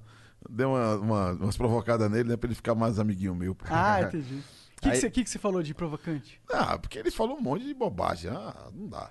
Começou falando que serviço público, a minha avó, não sei o que. Sua avó? Vai ser Arthur, vovó, vovó reclamei. O Orlando Silva é lindo. O Jane Itália mandou aqui Ó, também. ó. O Toniski mandou 300 bits. Imposto é Gente, roubo. Itália mandou 300 bits pra mim? Não, é, você, manda, ele mandou você é 300 bits lindo, pra cara. você é lindo. Porra, da hora, hein? Falou. Muito obrigado, viu? O Toniski mandou aqui, ó, 300 bits. Imposto é roubo, sonegar é legítima defesa e pau no cu da receita. Orlando, um sistema que governa as pessoas de cima pra baixo ainda é viável hoje em dia? Cada dia que passa, o indivíduo se maximiza e o Estado mais se fragiliza. Calma aí. E o, o Estado mais fragiliza. Ir contra essa tendência natural do futuro não é contraprodutivo? Isso é, um- é uma reflexão interessante pra gente discutir. Que é diz respeito ao tempo de hoje, né? Agora, tem duas dimensões. Primeiro, o Estado tem que ter capacidade de dialogar com a sociedade, certo? Inclusive utilizando as ferramentas mil que existem hoje para que haja uma incidência maior da posição do cidadão sobre os rumos que o- país vai ter. Do indivíduo. Do, Sim. do indivíduo cidadão. É legal, é, é Não, legal é que na- fortalecer o é que, indivíduo. é que na minha ah, indivíduo ok, mas para minha perspectiva é o cidadão, que é o que é pleno, né, meu? O cara que indivíduo somos todos nós. Agora o cidadão é o quê? O cara que, que participa, que incide, que Verdade, interfere, verdade, etc. verdade. Eu acho que isso é ok. O que eu confesso que eu não, não me agrada muito é essa coisa da ultra-atomização. Porque quando você fragmenta tudo muito demais, não fica nada de pé, velho. Porque se tudo. Se, se cada um tem a sua verdade, não existe verdade. Isso é bom? Eu não acho que é. A gente tem que construir projeto coletivo. Sei que o, o Monark não curtiu muito, mas não tem jeito. Não, não, não, cara. eu, Tipo, eu concordo com. Eu concordo que tem que ter uma união pra gente decidir uma visão. O Flow não caminhar. existiria. Monark não existe sem, Sem Igor. o Igor, com Igor não certeza. existe sem Monark. Com certeza. É disso que eu tô falando. E sem o Jean também, sem o Serginho e muitas pessoas hoje que compõem o, o Flow. Mas a questão. fornecedores de hidromel. É, porra, esse aí é o mais importante de malucos que todos. vêm aqui e secam todas as garrafas. Inacreditável. Mano, Bom, é isso, é isso, Orlandão. Muito obrigado pela moral, obrigado por vir aí, cara. Tô vendo que tu tá precisando ir embora aí, tamo Não, agradeço. o teu Dia tempo. da hora. Obrigado por vir de verdade, obrigado a tua equipe aí. Tudo, tudo gente boa. Obrigado, aí. pessoal. E, chat, muito obrigado pela moral. Tu quer falar mais alguma Não, eu coisa? só quero dizer o seguinte: valeu, tá aqui. Desculpa aí se eu fui impreciso numa expressão ou noutra, assim, mas o sentido era mais de conversar. Cara, foi muito bom a conversa. cara. É, cara. Pessoalmente, dos políticos que a gente conversou, eu achei que tá ali junto com o Mamãe Falei, o pessoal que eu senti a ver- sua verdade, bolos, tá ligado? Teve político que eu conversei que eu não senti a verdade dele, eu senti um político. Não, eu curti aqui, eu achei que foi bacana, queria agradecer de coração.